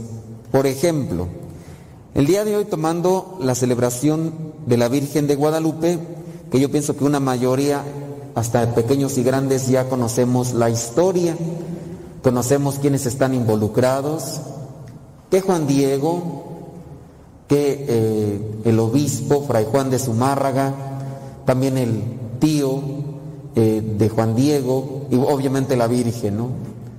Y que encontramos a un hombre que está recibiendo instrucción de la palabra, que tiene que recibir catequesis, se dirige hacia cierto lugar, camina en las mañanas muy temprano, cuando viene a tener ese encuentro sobrenatural, un encuentro que no es natural, es sobresale de las cosas y escucha una voz celestial y comienza un diálogo con una mujer del cielo y le obedece. Él percibe que es cosa buena y, le, y le obedece. Y en la obediencia que, ella, que él tuvo a la Virgen, pues vino a manifestar algo, ¿no? Que viene a ser ese milagro que nosotros vemos en las rosas que caen de la tilma y que la tilma queda con una imagen impresa. Y ya, pues, la ciencia, estudios, oftalmólogos y demás se han dedicado a, estudiar y analizar esa tilma, eh, cuestiones incluso del tiempo, eh, explosiones, una explosión por allá en el año 1921, eh, en una ocasión haciendo limpieza al marco, también derramaron ahí ácido y, y no le pasó nada, ni con el tiempo que estuvo expuesta la tilma al aire libre, con el hollín de las velas, tampoco le afectó, no se ha borrado, no hay trazo de pincel, los oftalmólogos encuentran que los ojos tienen ese reflejo que le llaman Purkinje Sans. Entonces son cosas que la ciencia no, no logra aclarar, que a uno le podría decir, bueno, entonces es algo sobrenatural, es algo divino. Bueno, pero enfocándonos con relación al festejo, ¿qué, ¿qué será entonces esto de cuando el indio Juan Diego sube a una montaña allí al, al cerro y encuentra unas rosas, las mete ahí y las lleva. Rosas. ¿Habrá alguno de ustedes que no le guste las rosas? Levante la mano. ¿A ti no te gustan las rosas? Dios. ah, al revés. A ver, a alguien que no le guste las rosas, ¿a alguien no le gustan las rosas? Yo creo que a todos, ¿no? Todo, lo que no me gustan son los cohetes. Eso no me gustan a mí, pero mejor así en vez de gastar en cohetes, en vez de gastar en rosas. Y más bonitas, las disfrutamos más. ¿no? ¿Quién está tirando sus cohetes aquí? Enfrente. Yo pensé que aquí, porque ya les dije qué pasó. Pues no, pero bueno. Está bien que hagan con su dinero lo que quieran. Nomás que no nos asusten, ¿verdad, Alexis? Que nos asusten. Yo me asusto. Para mis perros, el perro pobrecito ya está ahí todo metido ahí en el. abajo de la cama. Eh, ¿En qué estábamos? ah, las rosas, las rosas. A todos nos gustan las rosas, creo yo. El olor, la textura, la textura, la, eh, la forma, es algo, algo bello. Eh, ¿Cómo se dieron estas rosas en el Tepeyac? Pues un milagro, un milagro. Fíjense, ve, veamos y tomemos elementos que están conectados con, con, con la imagen de, de, Juan Diego, también con, los, con, la imagen de la Virgen. Veamos el, el Evangelio, Lucas capítulo 1, versículo 39. Por aquellos días María se fue de prisa a un pueblo de la región montañosa de Judea. Y esa es la imagen que también tenemos de referencia de un Juan, de un Juan Diego. Va subiendo a un cerro deprisa. No, yo no me imagino a un Juan Diego ahí, ahí como que, que quiere ir, no, va deprisa también. ¿A qué va la Virgen con, con su prima Isabel? El pueblo se llama Ain Karen, está distante. ¿A qué va? A compartir algo que ha recibido, pero sobre todo a servir. Cuando llega, eh, María saluda a Isabel. ¿Qué pasa con la criatura que lleva Isabel, que está ya de seis meses? Dice en el versículo 41, cuando Isabel oyó el saludo de María, la criatura se le estremeció en el vientre y ella quedó llena del Espíritu Santo. Después, en el versículo 44, pues tan pronto como oí tu saludo, dice Isabel a María, tan pronto como oí tu saludo, mi hijo se estremeció de alegría en mi vientre. Oí tu saludo, el hijo se estremece de alegría. En este caso no son rosas, las que comparte, como Juan Diego las compartió, pero lo que comparte también alegra la vida y en este caso las cosas que Dios nos da. María fue obediente al ángel enviado por Dios, le hizo caso. Juan Diego fue obediente a la Virgen de Guadalupe y la Virgen de Guadalupe solamente tiene una encomienda, hagan todo lo que mi hijo les diga. Y en este caso, la obediencia a Dios traerá alegrías, así como las rosas de Juan Diego. Pero lamentablemente muchos de nosotros mexicanos nos enfocamos más en la pachanga, en la fiesta, que en la obediencia a la palabra, en la obediencia a Dios. Yo a veces, por ejemplo, me he puesto a escuchar estas entrevistas que hacen de los peregrinos que van llegando a la basílica. ¿Y tú por qué vienes? Le pedí un favor. Vengo a pedirle. Vengo a agradecerle el favor que me concedió. Y, poco se escucha que digan, vengo para tener un encuentro con Dios y ser obediente a su palabra. Porque yo quiero ser una persona buena, sincera, justa, recta. Esos comentarios a mí por lo menos no me ha tocado escucharlos. La mayoría es o agradecimiento o petición, alguna enfermedad. Pero ¿y entonces ¿Será que nada más tengamos que recurrir a Dios cuando estamos necesitados o para agradecerle que me concedió este milagro? No, hay que obedecer a Dios y Dios derrama en nosotros bendiciones que podemos compartir con los demás. María, la Virgen María, va con Isabel, comparte un saludo, su presencia, hasta el niño lo siente, hasta el niño salta de alegría. ¿Qué pasó con Isabel? Cuando Isabel oyó el saludo de María, no, en, y entró en la casa de Zacarías, saludó, dice, ¿dónde está? ¿Dónde está? ¿Dónde está? En, en el 41, sí. Cuando el saludo de María, la criatura se estremeció en el vientre y ella, es decir, Isabel, quedó llena del Espíritu Santo. Y aquí hay que hacer un comentario de, bueno, pues vamos a obedecer a Dios. Y ahora cuando yo conviva con los demás en el trabajo, en la escuela, en la casa, ¿qué comparto? Mi saludo, ¿qué despierta en los demás? Juan Diego llega con Fray Juan de Zumárraga y con los demás, comparte rosas, comparte alegría, comparte el mensaje de Dios. María llega con Isabel y comparte también el saludo y esa alegría y su presencia hace que Isabel se llene del Espíritu Santo. Y yo les preguntaría, ¿y nosotros qué compartimos cuando nos encontramos con los demás? ¿Los demás que sienten alegría o enojo, tirria, berrinche? ¿O les da igual nuestra presencia? ¿Qué estamos, estamos haciéndole caso a Dios o estamos haciendo qué? Vamos a, a la primera lectura, me voy a enfocar en ese versículo 30 y 31 del capítulo 24 del eclesiástico. Eclesiástico 24, 30.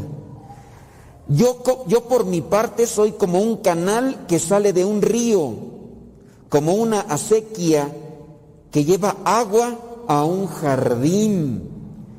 Dije, voy a regar mi jardín, voy a empapar mis prados. Y mi canal se convirtió en un río y mi río se convirtió en un mar. Voy a regar mi jardín. Es común, eh, digo, no todos los jardines tendrán las mismas flores como rosas, habrá otros que tienen, no sé, tulipanes o margaritas o o quién sabe qué. Pero los jardines regularmente tienen flores y casi ninguno de ellos se escapa con las rosas, porque las rosas casi en todos los ambientes encajan, ¿verdad? Hay unas plantas que son de cierto tipo de, clima, pero las rosas donde quiera. Esas rosas pues, dan alegría, las de Juan Diego trajeron alegría. Nosotros, ¿qué compartimos? ¿Qué tipo de rosas? O a lo mejor ni rosas, a lo mejor ya nomás nosotros puras espinas compartimos con los demás, puros huizaches, espinosos ahí. Hacemos que la gente, en vez de ganas de querernos agarrar, hasta nos van a querer sacar vuelta porque Hay plantitas esos chayotillos eh, que hay veces en los, en los donde no cortan la- las hierbas, chayotillos que dan no sé qué, porque te metes y ya cuando sales ya sales con esas bolitas todas pegadas ahí. Así a veces yo pienso que somos muchos de nosotros, ¿no? ¿Por qué? Porque no nos llenamos de las cosas buenas de Dios. ¿Qué hace María? María se pone a escuchar a Dios, al Espíritu Santo, lo que vendría a ser el ángel, y lo obedece. Y en la medida que nosotros también escuchemos a Dios y lo obedezcamos, pues obviamente también nosotros nos vamos a llenar de, de esas alegrías para compartirles con los demás. Y que pues lamentablemente en nuestro México lindo y querido, y así puede ser en otros lados, por esta devoción de la Virgen de Guadalupe queda en pura fiesta, pura, pura pachanga, y no, no estamos dándole realmente ese sentido. ¿Cuántos no pidieron misa? Por eso hay poca gente aquí, porque cada quien ya tuvo su misa particular. ¿Y qué vemos? Eh, Ya fueron a la misa, allá, los padres están por allá en la misa o hicieron celebración de la palabra, y, y apúrese, padre, porque ya va a llegar el conjunto o el grupo, porque vamos a tener baile, y va a haber comida, y va a haber cer- cervezas, y va a haber cohetes, y al rato nos vamos a poner cohetes también nosotros. Y luego hasta con todo, ¿en qué quedó la- la celebración de la Virgen de Guadalupe? En borrachera, en cruda, en peleas, en envidias y discusiones, que porque iban a cooperar todos con lo mismo, o se distribuyeron para la cooperación, unos traen una cosa, y que a la mera hora, que fulano de tal ni puso nada, y mira cuánta gente trajo para la tragadera, bien gorrones que son, y que nada más, ellos así son de buenos, no- codos agarrados, nunca quieren cooperar, y, pleitos, y envidias, y, y ya se quedaron más con la pura pachanga, ya. A lo mejor sí hasta se hacen compadres de, también a compadre para que se el padrino de la Virgen de Guadalupe. Y ahí nada más para hacerse los argüendes más, más, más vistosos. Y, y nuestro comportamiento, bien, gracias. ¿Cuántos no hasta se tatúan la Virgen de Guadalupe y son los que nos andan asaltando? O hasta se santiguan, a lo mejor van allí a la Virgen de Guadalupe, ay Virgen de Guadalupe, que no me agarren cuando ande robando, cuando me subo las micros a quitarles los celulares a la gente, que no me pase nada, Virgencita. No dudo que haya gente de esa, porque a veces nos toca ver esos que agarran ahí, como están todos tatuados, que el Sagrado Corazón y la Virgen de Guadalupe, y son los que nos andan robando.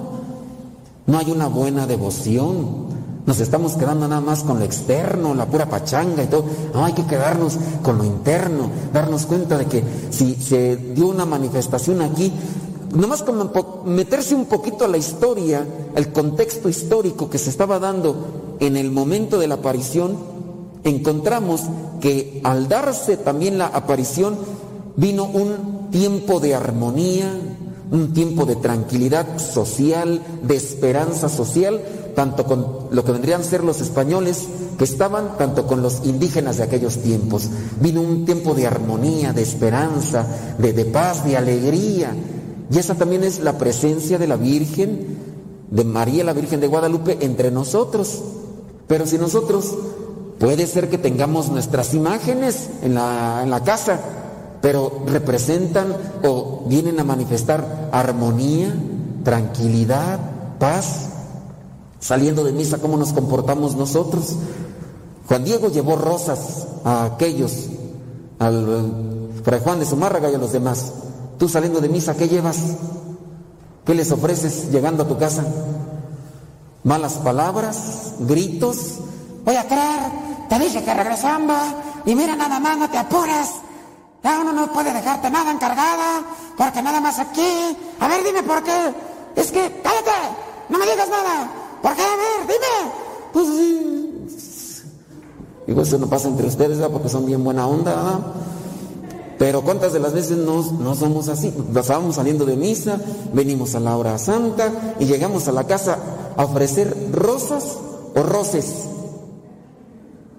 ¿Quién de ustedes no se agarra? Y luego eso es lo que más nos recriminan. Pues tanto que vas a la iglesia y mira nada más, puro peleadero, puro enojadero, pura mala palabra, pura envidia, puro disgusto, puro maltrato, eh, puras suposiciones, puro este, injuriamiento. Lo que abunda en el corazón es lo que sale de la boca. Entonces, en la medida en que nosotros realmente dejemos a Dios adentro y hagamos caso a su palabra, vamos a compartir cosas buenas. No sé si se acuerdan en aquellos años cuando había civismo en, en la escuela, había un cuento de una muchacha que la mandaban a traer agua y que la muchacha en una ocasión trayendo agua al pozo, en el pozo encontró a una señora que le dijo, comparte mi agua. Y la muchacha dijo, ¿cómo no? Con todo gusto. Y entonces la muchacha le dio de beber agua a aquella anciana y dice, por tu buena generosidad te concedo un, un favor. Ahora cada vez que hables, de tu boca saldrán diamantes, perlas, rubíes, piedras preciosas. Y entonces ya llegó la muchacha, creo que era la madrastra, ¿verdad? Y ya le dijo, pero ¿por qué? ¿Cómo fue eso? Es que había una señora en el pozo y me dijo que le diera agua. Y le di y, me dijo que me iba a dar ese favor de poder sacar cosas preciosas por la boca. Y entonces aquella señora le dijo a su hija, vete a traer agua. ¿Yo por qué? Que te vayas a traer agua.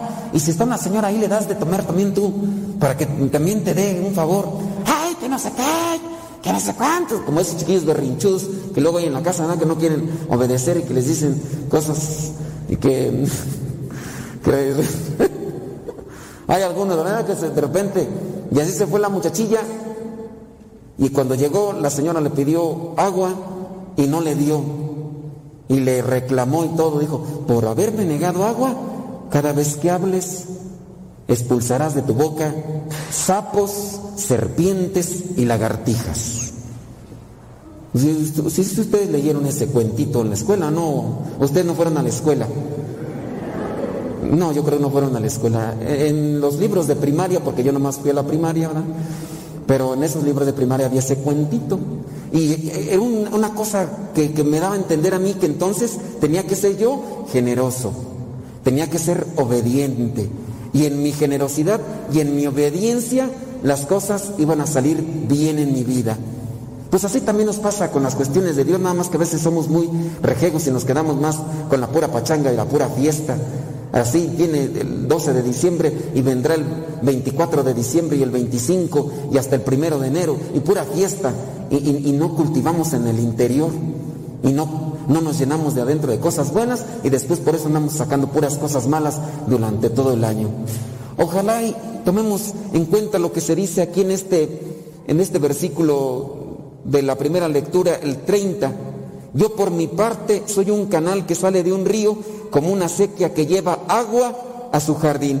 Ojalá y que llevemos cosas buenas al corazón para que el día de mañana o al rato las cosas que salgan de nuestra boca sean bendiciones. Quizá no rosas, pero sí bendiciones. Que cuando me toque reunirme con las demás personas, que las demás personas se llenen de alegría, de serenidad, de paz, que incluso hasta puedan decir, qué bien me hace platicar contigo, me transmites tanta paz, rosas, claveles o no sé cómo lo quieran llamar, qué bien me hace platicar contigo, me animas, me alegras, me, gusta escucharte porque me transmites cosas así positivas. Y no que uno a veces de vez en cuando por ahí le saca la vuelta a cierto tipo de gente porque tóxicas hasta la canción y también uno queda todo contaminado. Uno tiene que, no, no, no. Pero pues hay veces que no se pueden sacar vueltas, ¿verdad? Porque uno vive con esa misma gente.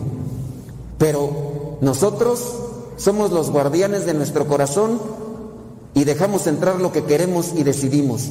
Dejen entrar la palabra de Dios a sus vidas, a sus corazones, para que con el tiempecito y con la oración, la misma palabra se vaya cultivando y que quizá no sean las rosas que nosotros vamos a compartir, pero que sí sean cosas buenas, alegría, esperanza, paz, sabiduría y humildad.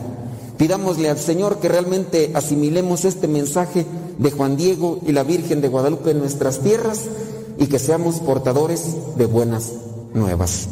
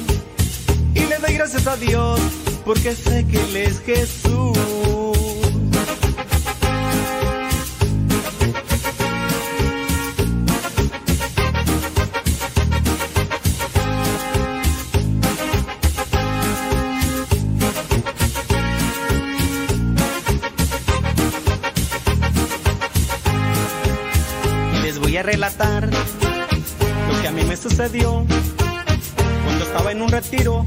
Miré a Jesús que llegó y les voy a platicar lo que a mí me sucedió cuando estaba en un retiro.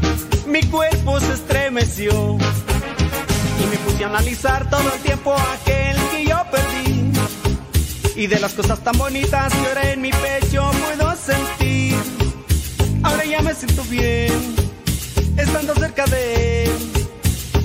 Gracias a Dios, porque sé que Él es Jesús.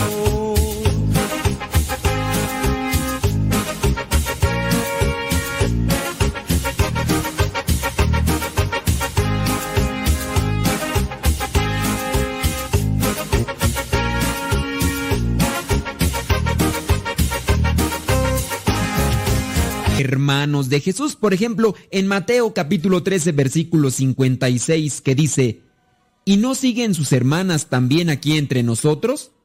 También la otra cita bíblica que utilizan es Marcos 3:31, que dice, Entre tanto, llegaron la madre y los hermanos de Jesús. Con estos versículos se atreven a decir, si Jesús tuvo hermanos, entonces María tuvo otros hijos. Y mencionó que algunos, ya que los que son verdaderos conocedores de la Biblia, saben que los términos empleados no refieren a los que conocemos ahora, tienen otro significado. La Iglesia Católica afirma que María fue siempre virgen y que Jesús es su único hijo. Por desgracia, la ignorancia nos hace repetir lo que personas con odio o con más ignorancia suelen emitir en sus momentos de poca lucidez. Vamos pues a analizar los términos originales en la Biblia. En hebreo y arameo la palabra hermano se usa para hablar de cualquier pariente. Esta palabra también puede referirse a hermanos y hermanas espirituales, como se usa actualmente.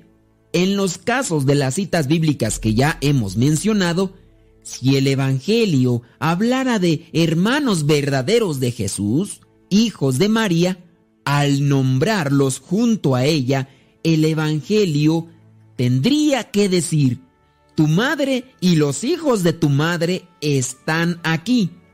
Esta era la manera correcta de expresarse en aquel tiempo para evitar confusiones. Por eso algunas traducciones de la Sagrada Escritura prefieren utilizar la palabra parientes en vez de hermanos. Otro ejemplo lo podemos ver en el Génesis capítulo 13 versículo 8, donde Abraham le dice a Lot, somos hermanos.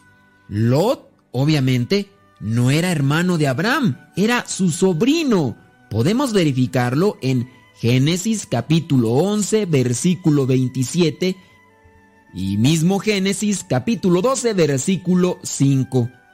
Si en tu Biblia dice pariente, esa Biblia ya ha corregido el problema para evitar confusiones. El Evangelio de Marcos capítulo 6 versículo 3 dice, ¿No es este el carpintero hijo de María, hermano de Santiago, José, Judas y Simón? Aquí no dice María, madre de Santiago, José, Judas y Simón. Afirma el hijo de María y no uno de los hijos de María. La Biblia nunca habla de los hijos de María, sino de los hermanos de Jesús. siempre es en singular cuando habla de la relación de Jesús con María. En el Nuevo Testamento hay numerosos ejemplos en los cuales leemos que Jesús llama hermano a todo el que cree en su palabra y la cumple. Dice, lo mismo hará también mi Padre Celestial con ustedes si no perdonan de corazón a sus hermanos. Lo podemos verificar en Mateo capítulo 18, versículo 35. Otro ejemplo dice, entonces Jesús les dijo, no teman, avisen a mis hermanos que vayan a Galilea y allí me verán.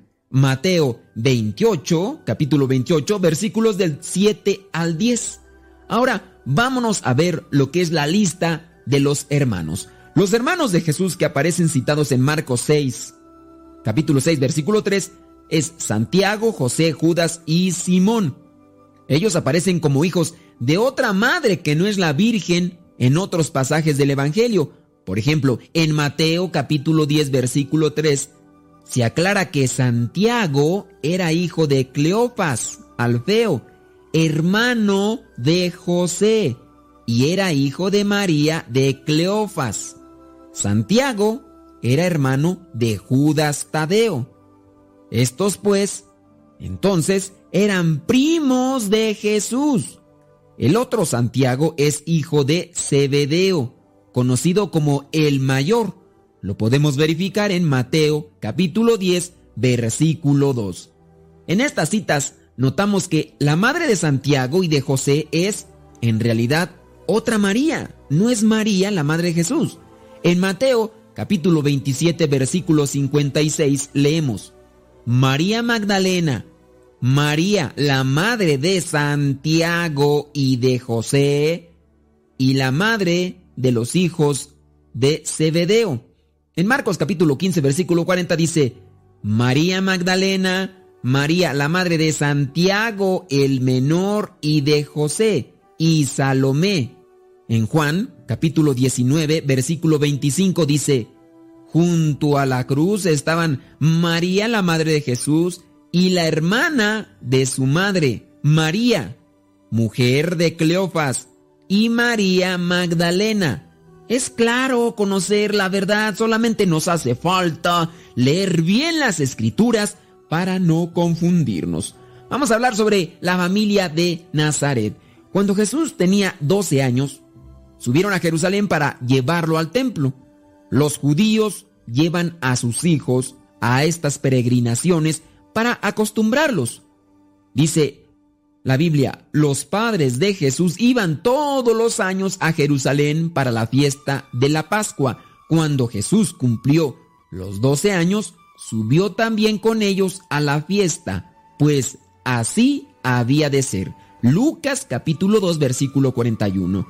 Si María tuvo más hijos, ella debería haber quedado al cuidado de ellos, ya que habían de ser pequeños y la mujer no estaba obligada a subir a Jerusalén. Pero María toma parte en la peregrinación de Pascua, lo que no se comprendería bien de haber tenido niños pequeños que hubieran tenido que abandonar durante 14 días. Así que con esta otra cita bíblica queda claro de que Jesús no tenía otros hermanos sanguíneos. La Virgen María no tenía otros hijos. Unos versículos más adelante, Lucas habla de mi hijo solamente. Dice, Jesús entonces regresó con ellos, llegando a Nazaret. Posteriormente siguió obedeciéndoles. Su madre, por su parte, guardaba todas estas cosas en su corazón. Mientras tanto, Jesús crecía en sabiduría, en edad y en gracia ante Dios y ante los hombres. Lucas capítulo 2, versículo 51 al 52. No nos da ninguna indicación de que hubiera otros hermanos esta cita bíblica. Creo que buscarle más hermanos es levantar falsos, y eso es pecado. Ahora vamos a hablar sobre los mayores.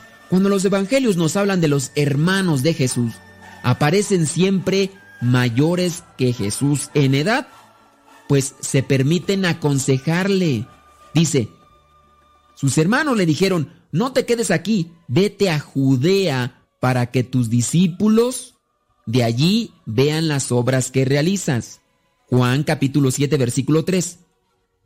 Y también le reprochan, dice, al enterarse sus parientes de todo lo anterior, fueron a buscarlo para llevárselo, pues decían, se ha vuelto loco. Marcos capítulo 3 versículo 21. Si Jesús era el primogénito, es decir, el primero, estas acciones hubieran ido en contra de la costumbre judía y de Oriente. No podían mandarlo ni reprocharle. En este caso, el que tenía la potestad era el mayor, pero aquí vemos que a Jesús le aconsejan y le indican varias cosas como si él fuera menor. Solo, en este caso, era permitido a los hermanos mayores aconsejar y mandar al menor, pero no a la inversa. También encontramos la expresión ahí tienes a tu madre. Leemos en el Evangelio de Juan capítulo 19 versículo 26 al 27 que dice, cerca de la cruz de Jesús estaba su madre con María, la hermana de su madre, esposa de Cleofas, y María de Magdalena. Jesús, al ver a la madre y junto a ella al discípulo que más quería, dijo a la madre, Mujer, ahí tienes a tu hijo.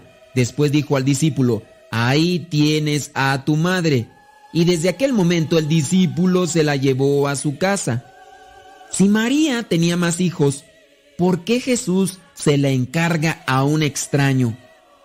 La verdad es que María no tenía más hijos, por eso Jesús le pide a Juan que se haga cargo de ella, ya que no quería que su madre se quedara sola y sin familia. Si María hubiera tenido otros hijos, habrían estado obligados por la ley judía a cuidar de ella. Por todo lo dicho, queda claro que María no tuvo otros hijos más que Jesús. De esto podemos darnos cuenta si leemos bien y estudiamos bien la Biblia.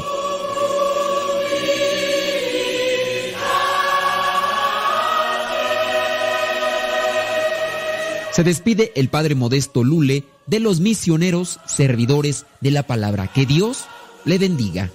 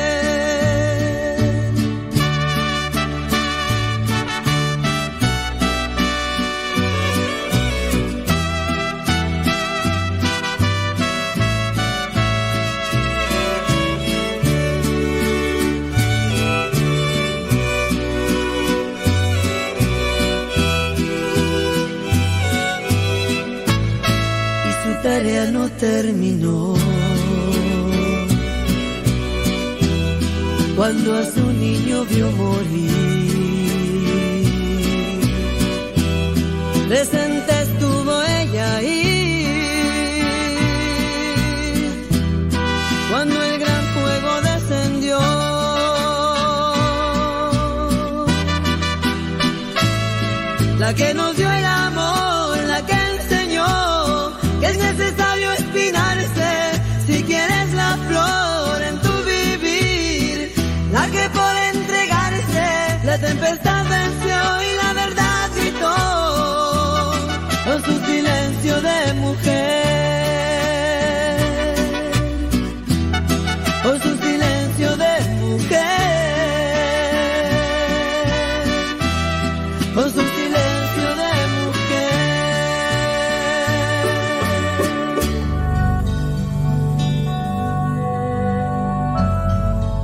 A la Virgen de Guadalupe.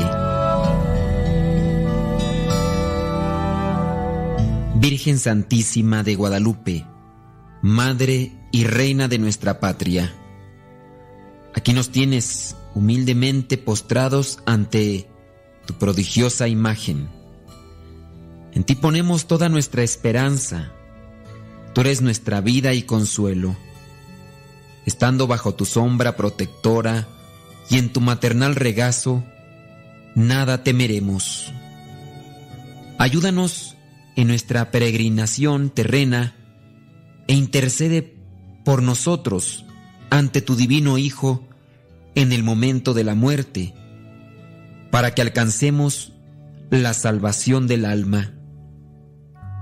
Ayúdanos también para ser realmente mensajeros de tu amor, ese amor que tuviste para con tu Hijo.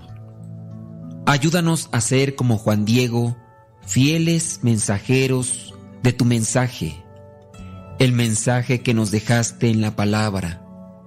Buscar siempre hacer lo que Jesucristo nos diga. Ayúdanos a ser dóciles como Juan Diego, también humildes, porque necesitamos mucha humildad, ya que muchas de las veces nos dejamos llevar por nuestra soberbia. Cúbrenos con tu manto, para que así podamos siempre alcanzar las divinas misericordias y gracias de parte de tu Hijo, que podamos siempre estar dispuestos a servir, a ayudar a los demás, así como Juan Diego, que servía a su tío, que buscaba atenderlo en la enfermedad, que buscaba ayudarlo, que buscaba también conocer el mensaje de Dios, que a pesar de las distancias no se detenía, que a pesar de las situaciones y los rechazos se mantenía firme en llevar tu mensaje de amor. Danos esa alegría también para poder compartir ese mensaje, ese mensaje de salvación, de esperanza y de paz. Que podamos siempre estar dispuestos a servir, anunciar y sobre todo amar a los que nos rodean. Virgen de Guadalupe, Madre nuestra, ruega por nosotros.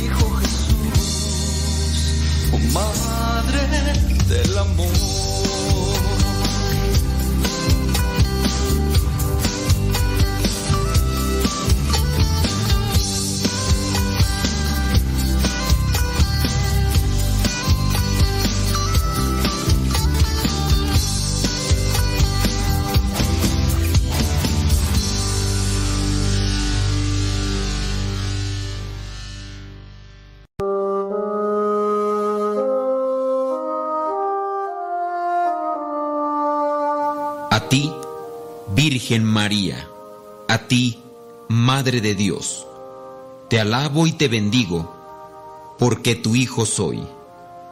Linda florecita, que alegras la mañana, escucha mi oración para poder salvar mi alma. A ti, mi Virgencita, a ti, linda doncella, que tienes más candor que el brillo de una estrella. No olvides, Virgencita, que somos pecadores. Por todas las ofensas, te pido mil perdones.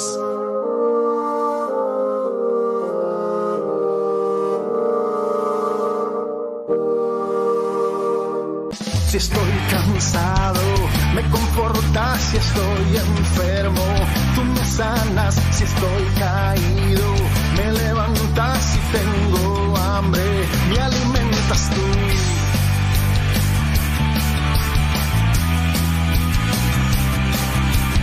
Tú, tú, tú, solo tú, tú, tú. Tú, tú, tú, solo tú, tú, tú. Jesús, si estoy triste, tú me animas si estoy perdido. Tú me orientas si tengo frío. Tú me abrigas si tengo miedo. Me haces fuerte tú, solo tú, tú, tú. Tú, tú, tú, solo tú, tú, tú. Jesús, tú, tú, tú, solo tú, tú, tú. Tú, tú, tú, solo tú, tú, tú. Jesús, tú, tú, tú, solo tú, tú, tú. Tú, tú, tú, solo tú, tú, tú. Jesús, tú, tú, tú, solo tú, tú, tú. Tú, tú, solo tú.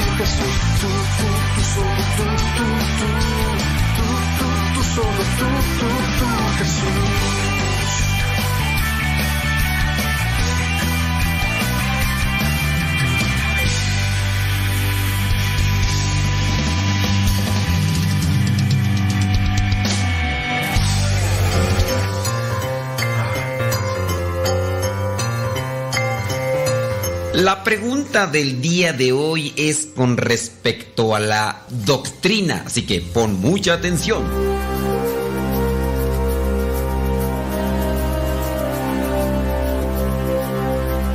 La pregunta es la siguiente. ¿Cuántas vírgenes hay? Sí, Acuérdate que está que la Virgen de Guadalupe, que la Virgen de Zapopan, que la Virgen del Carmen, de Lourdes. ¿Cuántas vírgenes hay? ¿Hay tres? ¿Una? ¿O muchas? ¿Cuántas vírgenes hay? ¿Tres? ¿Muchas? ¿O una?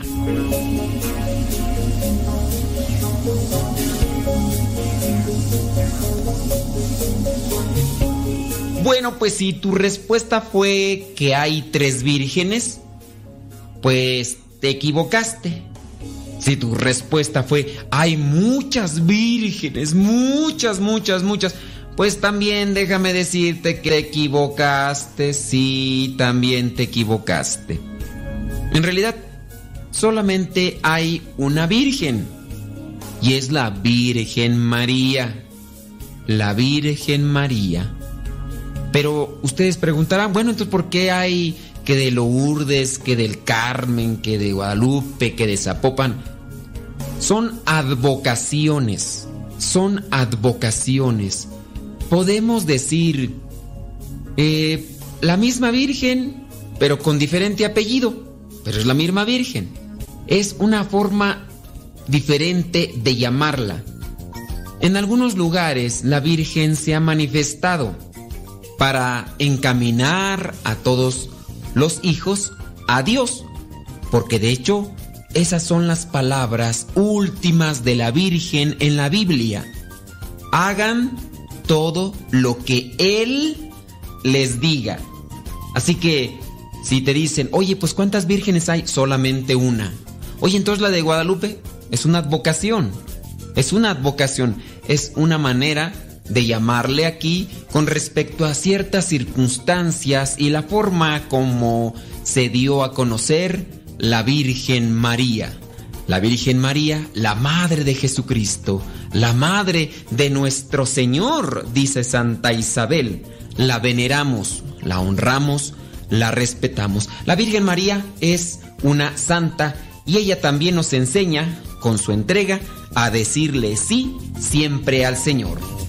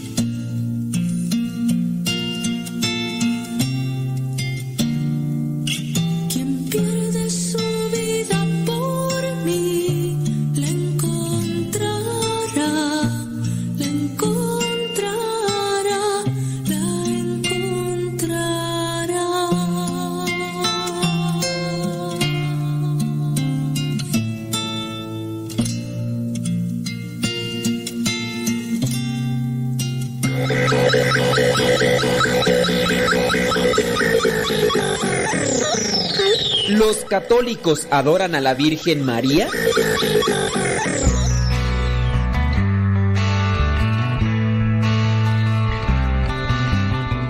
Esta pregunta viene de los que no profesan la fe católica regularmente.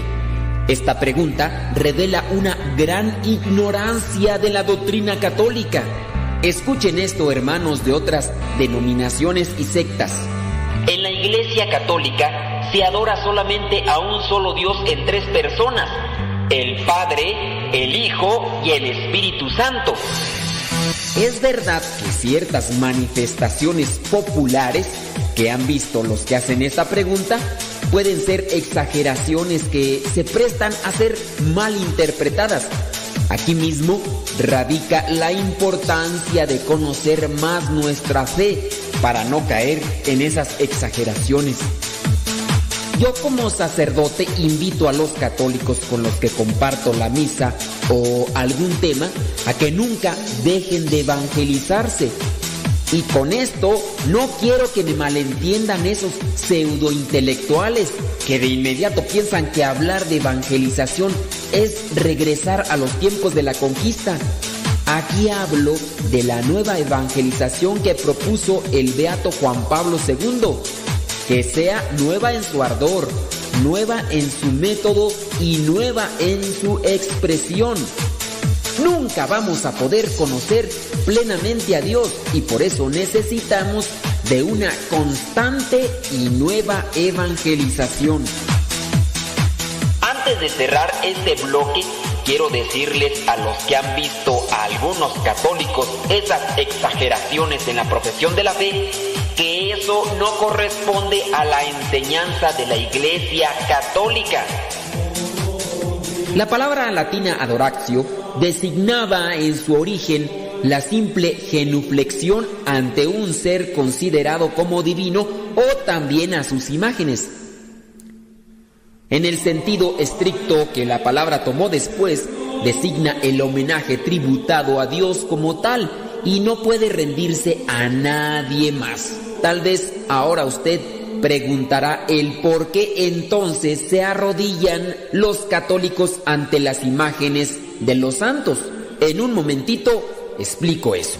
En la Iglesia Católica se adora la humanidad de Cristo, pero en cuanto que su persona es también divina, o al Santísimo Sacramento de la Eucaristía, donde está el cuerpo y la sangre de Cristo.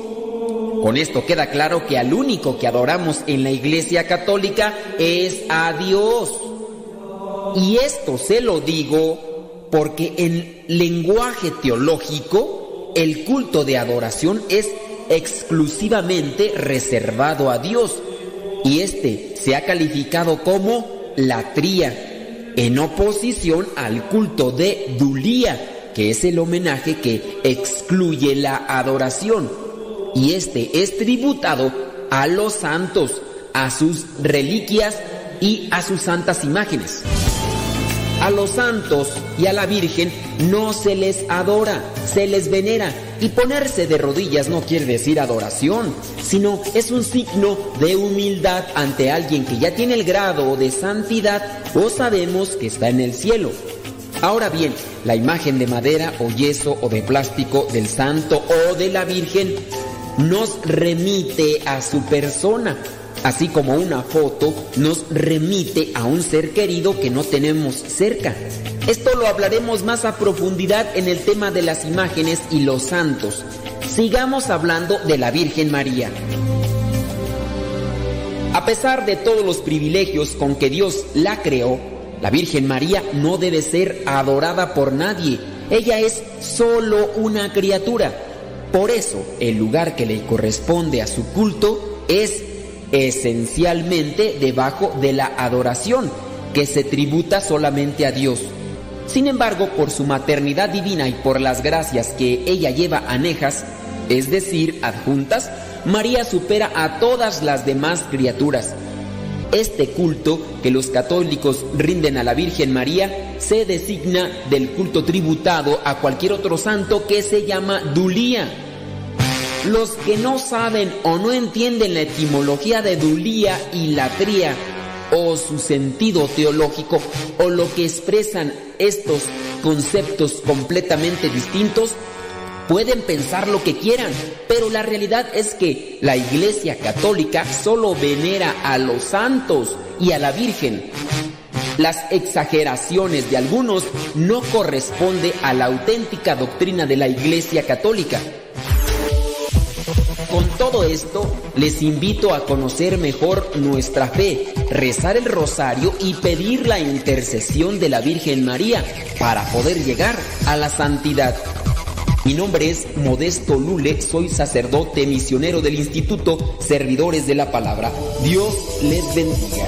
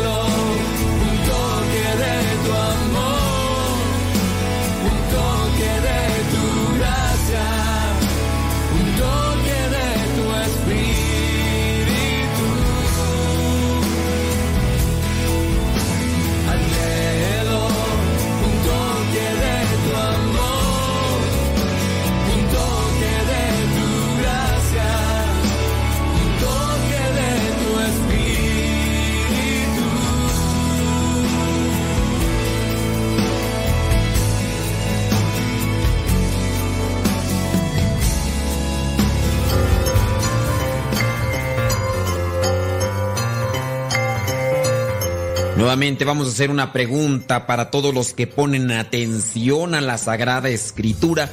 Si tú has puesto atención lo que dice el Evangelio de Lucas en su capítulo primero, pues bueno, te darás cuenta de algunas cosas. Y el día de hoy te voy a hacer una pregunta respecto a eso. La pregunta es la siguiente. ¿Cuántos meses, cuántos meses duró la Virgen María con su prima Isabel? ¿Cuántos meses duró la Virgen María con su prima Isabel?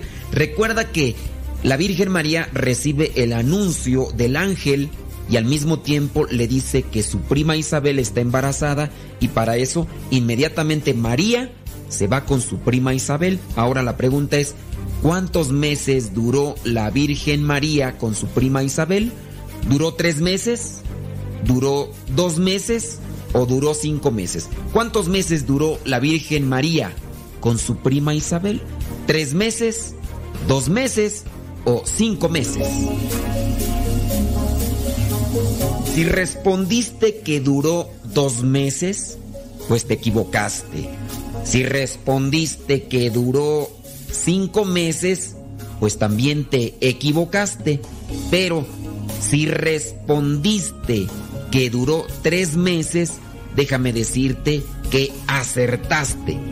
Tienes una palomita, buena onda, sí, una palomita. ¿Por qué? Porque duró tres meses.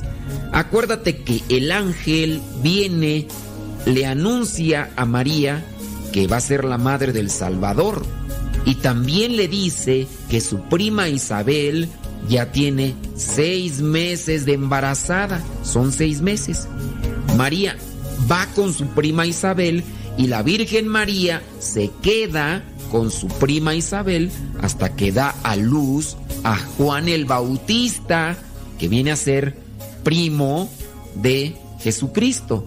Entonces se queda tres meses. Ya después de que le pusieron el nombre a Juan el Bautista, ya María regresa y así lo atestigua lo que es el Evangelio de Lucas capítulo 1 versículo 56. María sin duda se dio cuenta de las necesidades de su prima Isabel y fue a ayudarla. Nosotros también hay que tratar de descubrir las necesidades de los demás y salir a su encuentro a ayudarlos. Así nos lo enseña la Virgen María.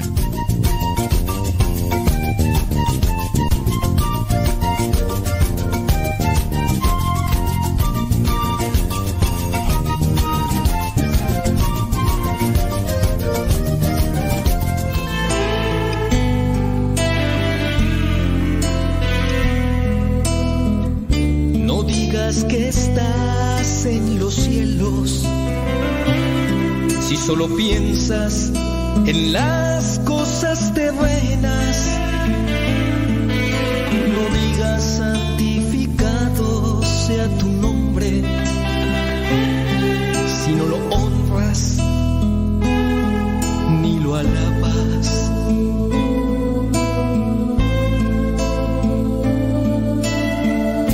No digas venga a nosotros tu reino si lo confundes con el éxito material.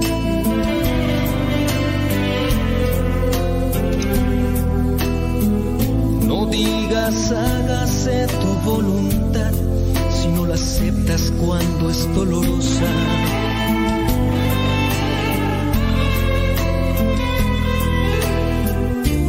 No digas danos hoy nuestro pan de cada día si no te preocupas lo compartes con alegría.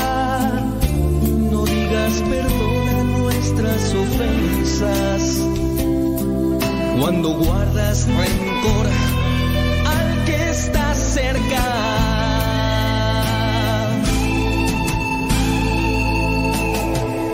No digas líbranos de toda tentación cuando todavía tienes la intención de seguir pecando.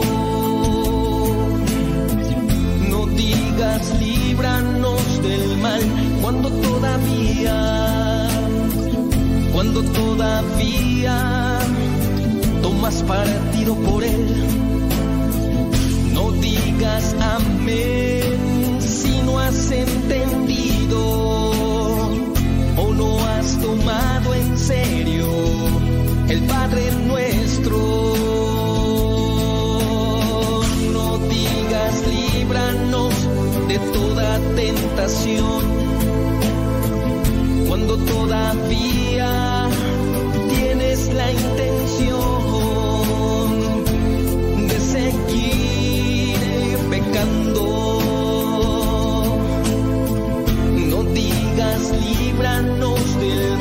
cuando todavía, cuando todavía tomas partido por él.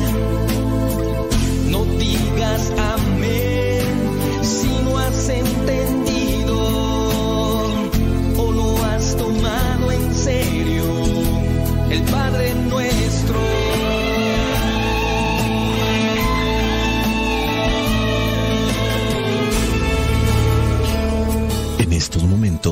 vamos a escuchar la palabra de Dios. Dispón tu corazón para que el mensaje llegue hasta lo más profundo de tu ser.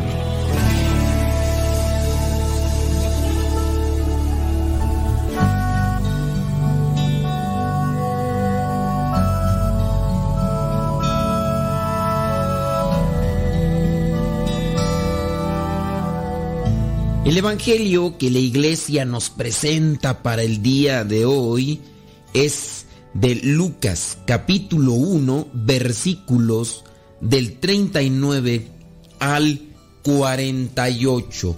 Dice así, por aquellos días María se fue deprisa a un pueblo de la región montañosa de Judea y entró en la casa de Zacarías y saludó a Isabel. Cuando Isabel oyó el saludo de María, la criatura se le estremeció en el vientre y ella quedó llena del Espíritu Santo. Entonces, con voz muy fuerte, dijo, Dios te ha bendecido más que a todas las mujeres y ha bendecido a tu Hijo. ¿Quién soy yo para que venga a visitarme la madre de mi Señor? Pues tan pronto como oí tu saludo, mi hijo se estremeció de alegría en mi vientre. Dichosa tú por haber creído que han de cumplirse las cosas que el Señor te ha dicho. María dijo, mi alma alaba la grandeza del Señor, mi espíritu se alegra en Dios mi Salvador, porque Dios ha puesto sus ojos en mí, su humilde esclava, y desde ahora siempre me llamarán dichosa.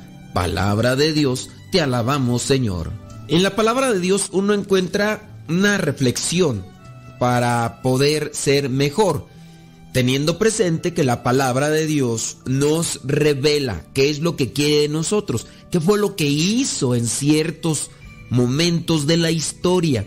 Dios interviene en la historia, actuó donde lo dejaron actuar y uno puede sacar una reflexión en base a aquellos acontecimientos y que también se pueden estar proyectando o reflejando o haciendo una resonancia en la vida de cada uno de nosotros. Por ejemplo, podrías mirar las características que envuelven a este pasaje y después analizarlo si tiene un parecido con tu situación ordinaria, con tu situación diaria. Podrías también analizar la situación de los personajes, en qué situación se encontraban ellos y de qué manera reaccionaron en la intervención que Dios tuvo y que ellos permitieron en sus vidas. A lo mejor también aquí nosotros podríamos reflexionar si hay algunas características similares. Obviamente la cuestión del tiempo, la cuestión de la cultura no, no se podrían asemejar a nosotros porque estamos hablando ya de hace muchos años. Pero ¿por qué no en, una, en un sentido espiritual que pudiéramos rescatar elementos espirituales que pudieran a nosotros proyectarnos, lanzarnos más allá de lo ordinario? Digamos que también ahí se puede sacar una reflexión y es a lo que yo quiero invitarles. Las cosas que compartimos como reflexión tratando de tener un progreso espiritual, pensando en las cosas que ya hemos dicho hace muchos, muchos años, porque tenemos haciendo estos audios desde hace ya muchos años. Entonces, ahora cuando nosotros en la actualidad venimos a querer hacer una reflexión, a lo mejor tomamos algunos elementos que ya hemos dicho, pero también queremos dar una actualización. Vamos pues a tratar de sacar un elemento reflexivo. Primero, aquí el contexto. El pasaje que no se proclamó es cuando el ángel viene con la Virgen María y le dice lo que Dios quiere en su vida. Encontramos la respuesta de la Virgen María que también pues tiene una disposición. Yo soy esclava del Señor, hágase en mí como tú lo has dicho. Bueno, está la disposición, Dios tiene su plan y entonces viene a responder María. María, ¿cómo responde? Vayamos al versículo 39 con el que inicia el Evangelio de este día. Dice, por aquellos días María se fue deprisa a un pueblo de la región montañosa de Judea. Creo que nosotros podríamos preguntarnos por qué presenta este adjetivo sobre la actitud de María cuando recibió el anuncio de Dios por medio de aquel ángel. ¿Por qué dice que se fue deprisa? ¿Qué me quiere decir a mí esto de se fue deprisa? Solamente es como para una descripción de, ah, es que ella siempre andaba a las carreras, corriendo de un lado para otro. O me podría a mí hacer un cuestionamiento de cómo yo soy para actuar en las cosas buenas. Tengo compromisos todos los días, tengo cosas que realizar.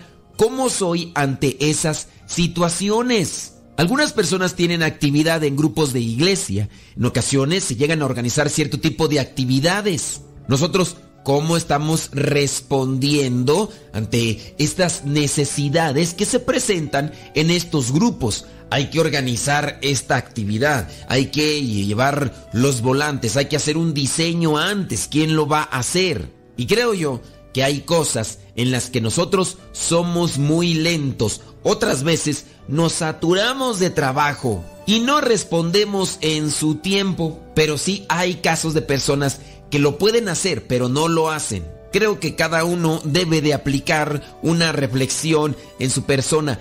¿Eres de los que actúan prontamente? Oye, hijo, en la casa, por ejemplo Tienes que sacar la basura. Mira que si no se van a acumular las cucarachas o se van a, allí a juntar los ratones o va a empezar a oler mal en la cocina porque no se sacó la basura a tiempo. Al ratito, después, mañana. Los compromisos de vida también tenemos que mirarlos desde el plan de Dios cómo estamos actuando en las labores ordinarias de la familia, cómo estamos actuando en las labores también ordinarias de una vida social donde nos relacionamos con otros.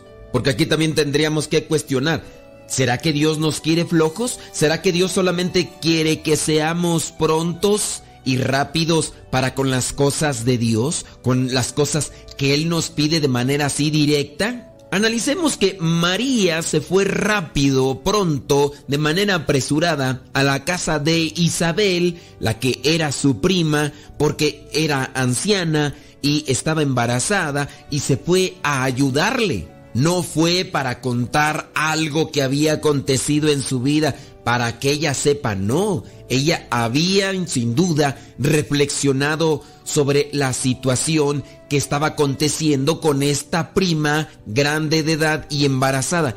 Y es ahí donde todos tendríamos que hacer una reflexión.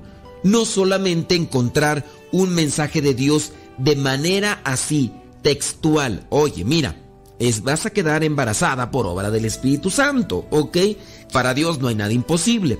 Ah, déjame decirte, por cierto, es tu prima Isabel, sí, tu, la, tu prima, la que ya está grande de edad, la que es esposa de Zacarías, ella también está embarazada. Y por cierto, en este caso, su esposo pues quedó, este, quedó mudo porque no creyó y pues le pusimos por ahí algo para qué, pues para que no anduviera dudando. Oye, eh, terminando de dar el aviso, María, por favor, te vas rápido, María, te vas rápido porque ayudarle a tu prima Isabel, ve a ayudarle, porque ella ya está grande y mira pues que tiene que preparar comida y pues ya tú sabes cuando ella está en el sexto mes de embarazo, pues ella ya no puede cargar ciertas cosas y pues tiene que, también que prepararle de comer al esposo y otras cosas más, los animales y, y María, te vas, por favor, apenas yo me vaya, te vas a ir inmediatamente a, ayudarle a,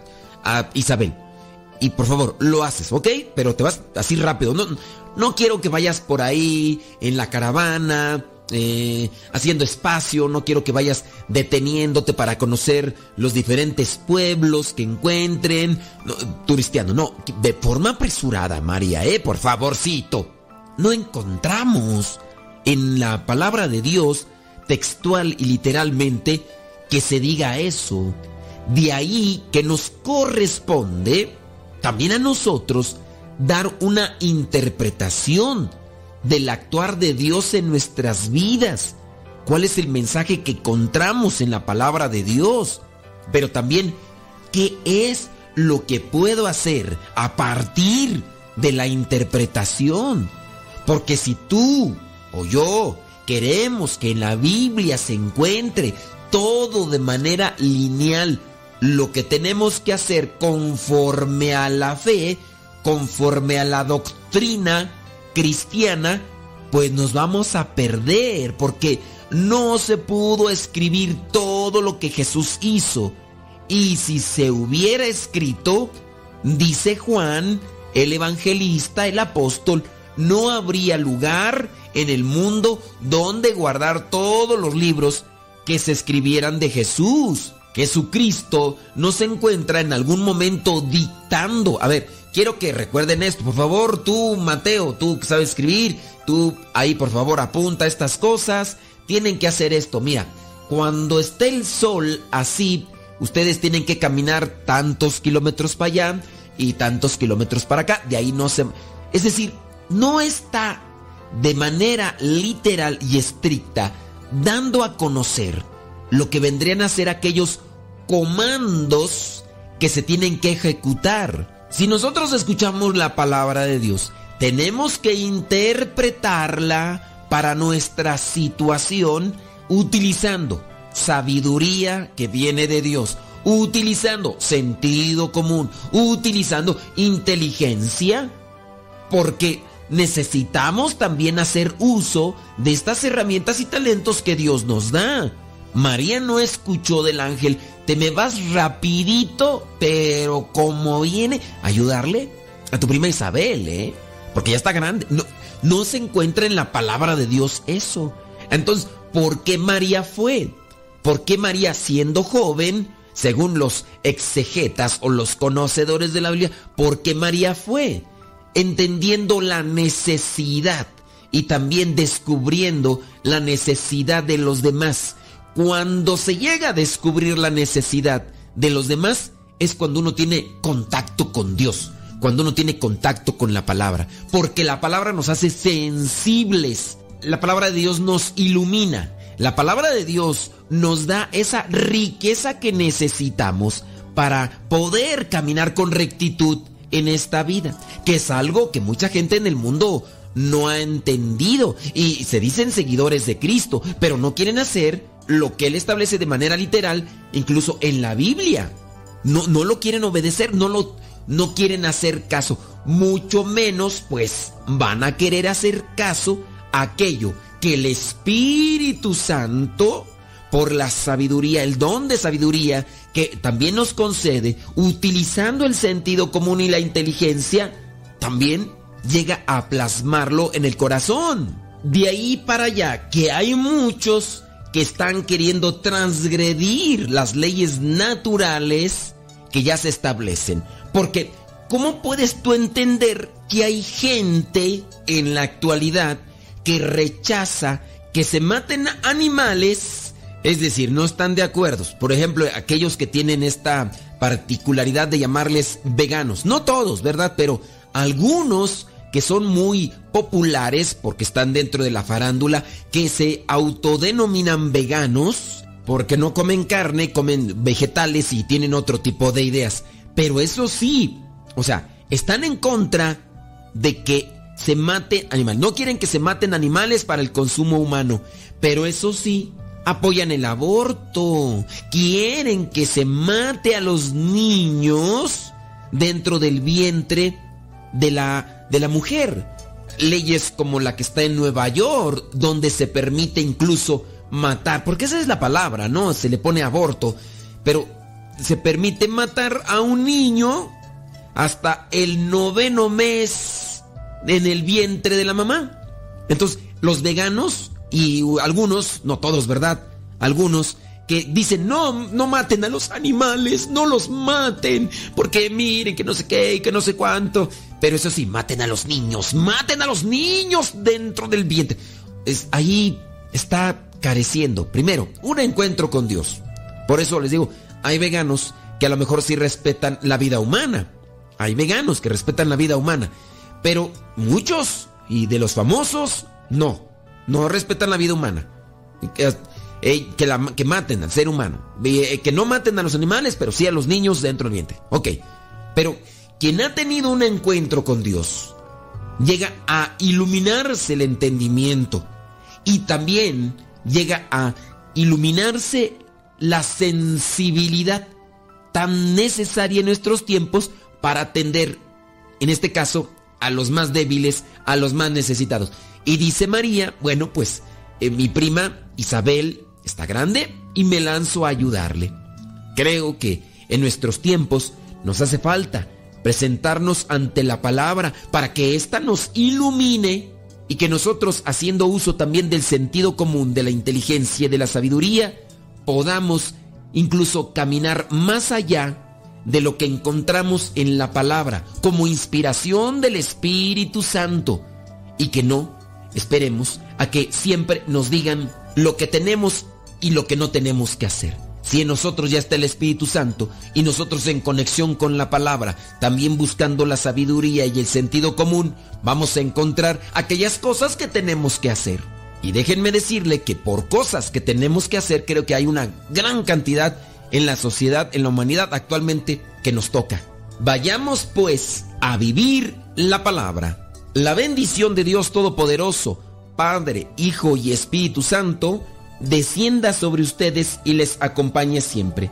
Nos escuchamos en la próxima. Se despide su servidor y amigo, el Padre Modesto Lule, de los misioneros servidores de la palabra. Estamos ahí conectados en las redes sociales. Búsquenos, póngase en comunicación con nosotros si quiere estos audios ahí en su teléfono. Bueno, pues ustedes muy sencillo pueden mandarnos un mensaje y les decimos cómo. Ahora, también se están subiendo al Spotify. Si usted tiene Spotify, pues búsquenos ahí como Modesto Lule. Ahí también se están subiendo. Si tiene teléfono de manzanita, hay una aplicación que se llama se llama Podcast en los teléfonos de manzanita. Y ahí en ese teléfono de manzanita busca también Modesto Lule y ahí nos encuentra. Ahora, usted dice, "No, pues no tengo teléfono de manzanita ni tampoco tengo Spotify." Mire, hay una aplicación que usted puede descargar en su teléfono. Otra. Una aparte del Telegram. Aparte del Telegram. Hay una aplicación que se llama Google, Google Podcast. Google Podcast. Si usted le da en Google Podcast, descarga esa aplicación. Esa aplicación es para puro podcast, pero de teléfono Android. Android.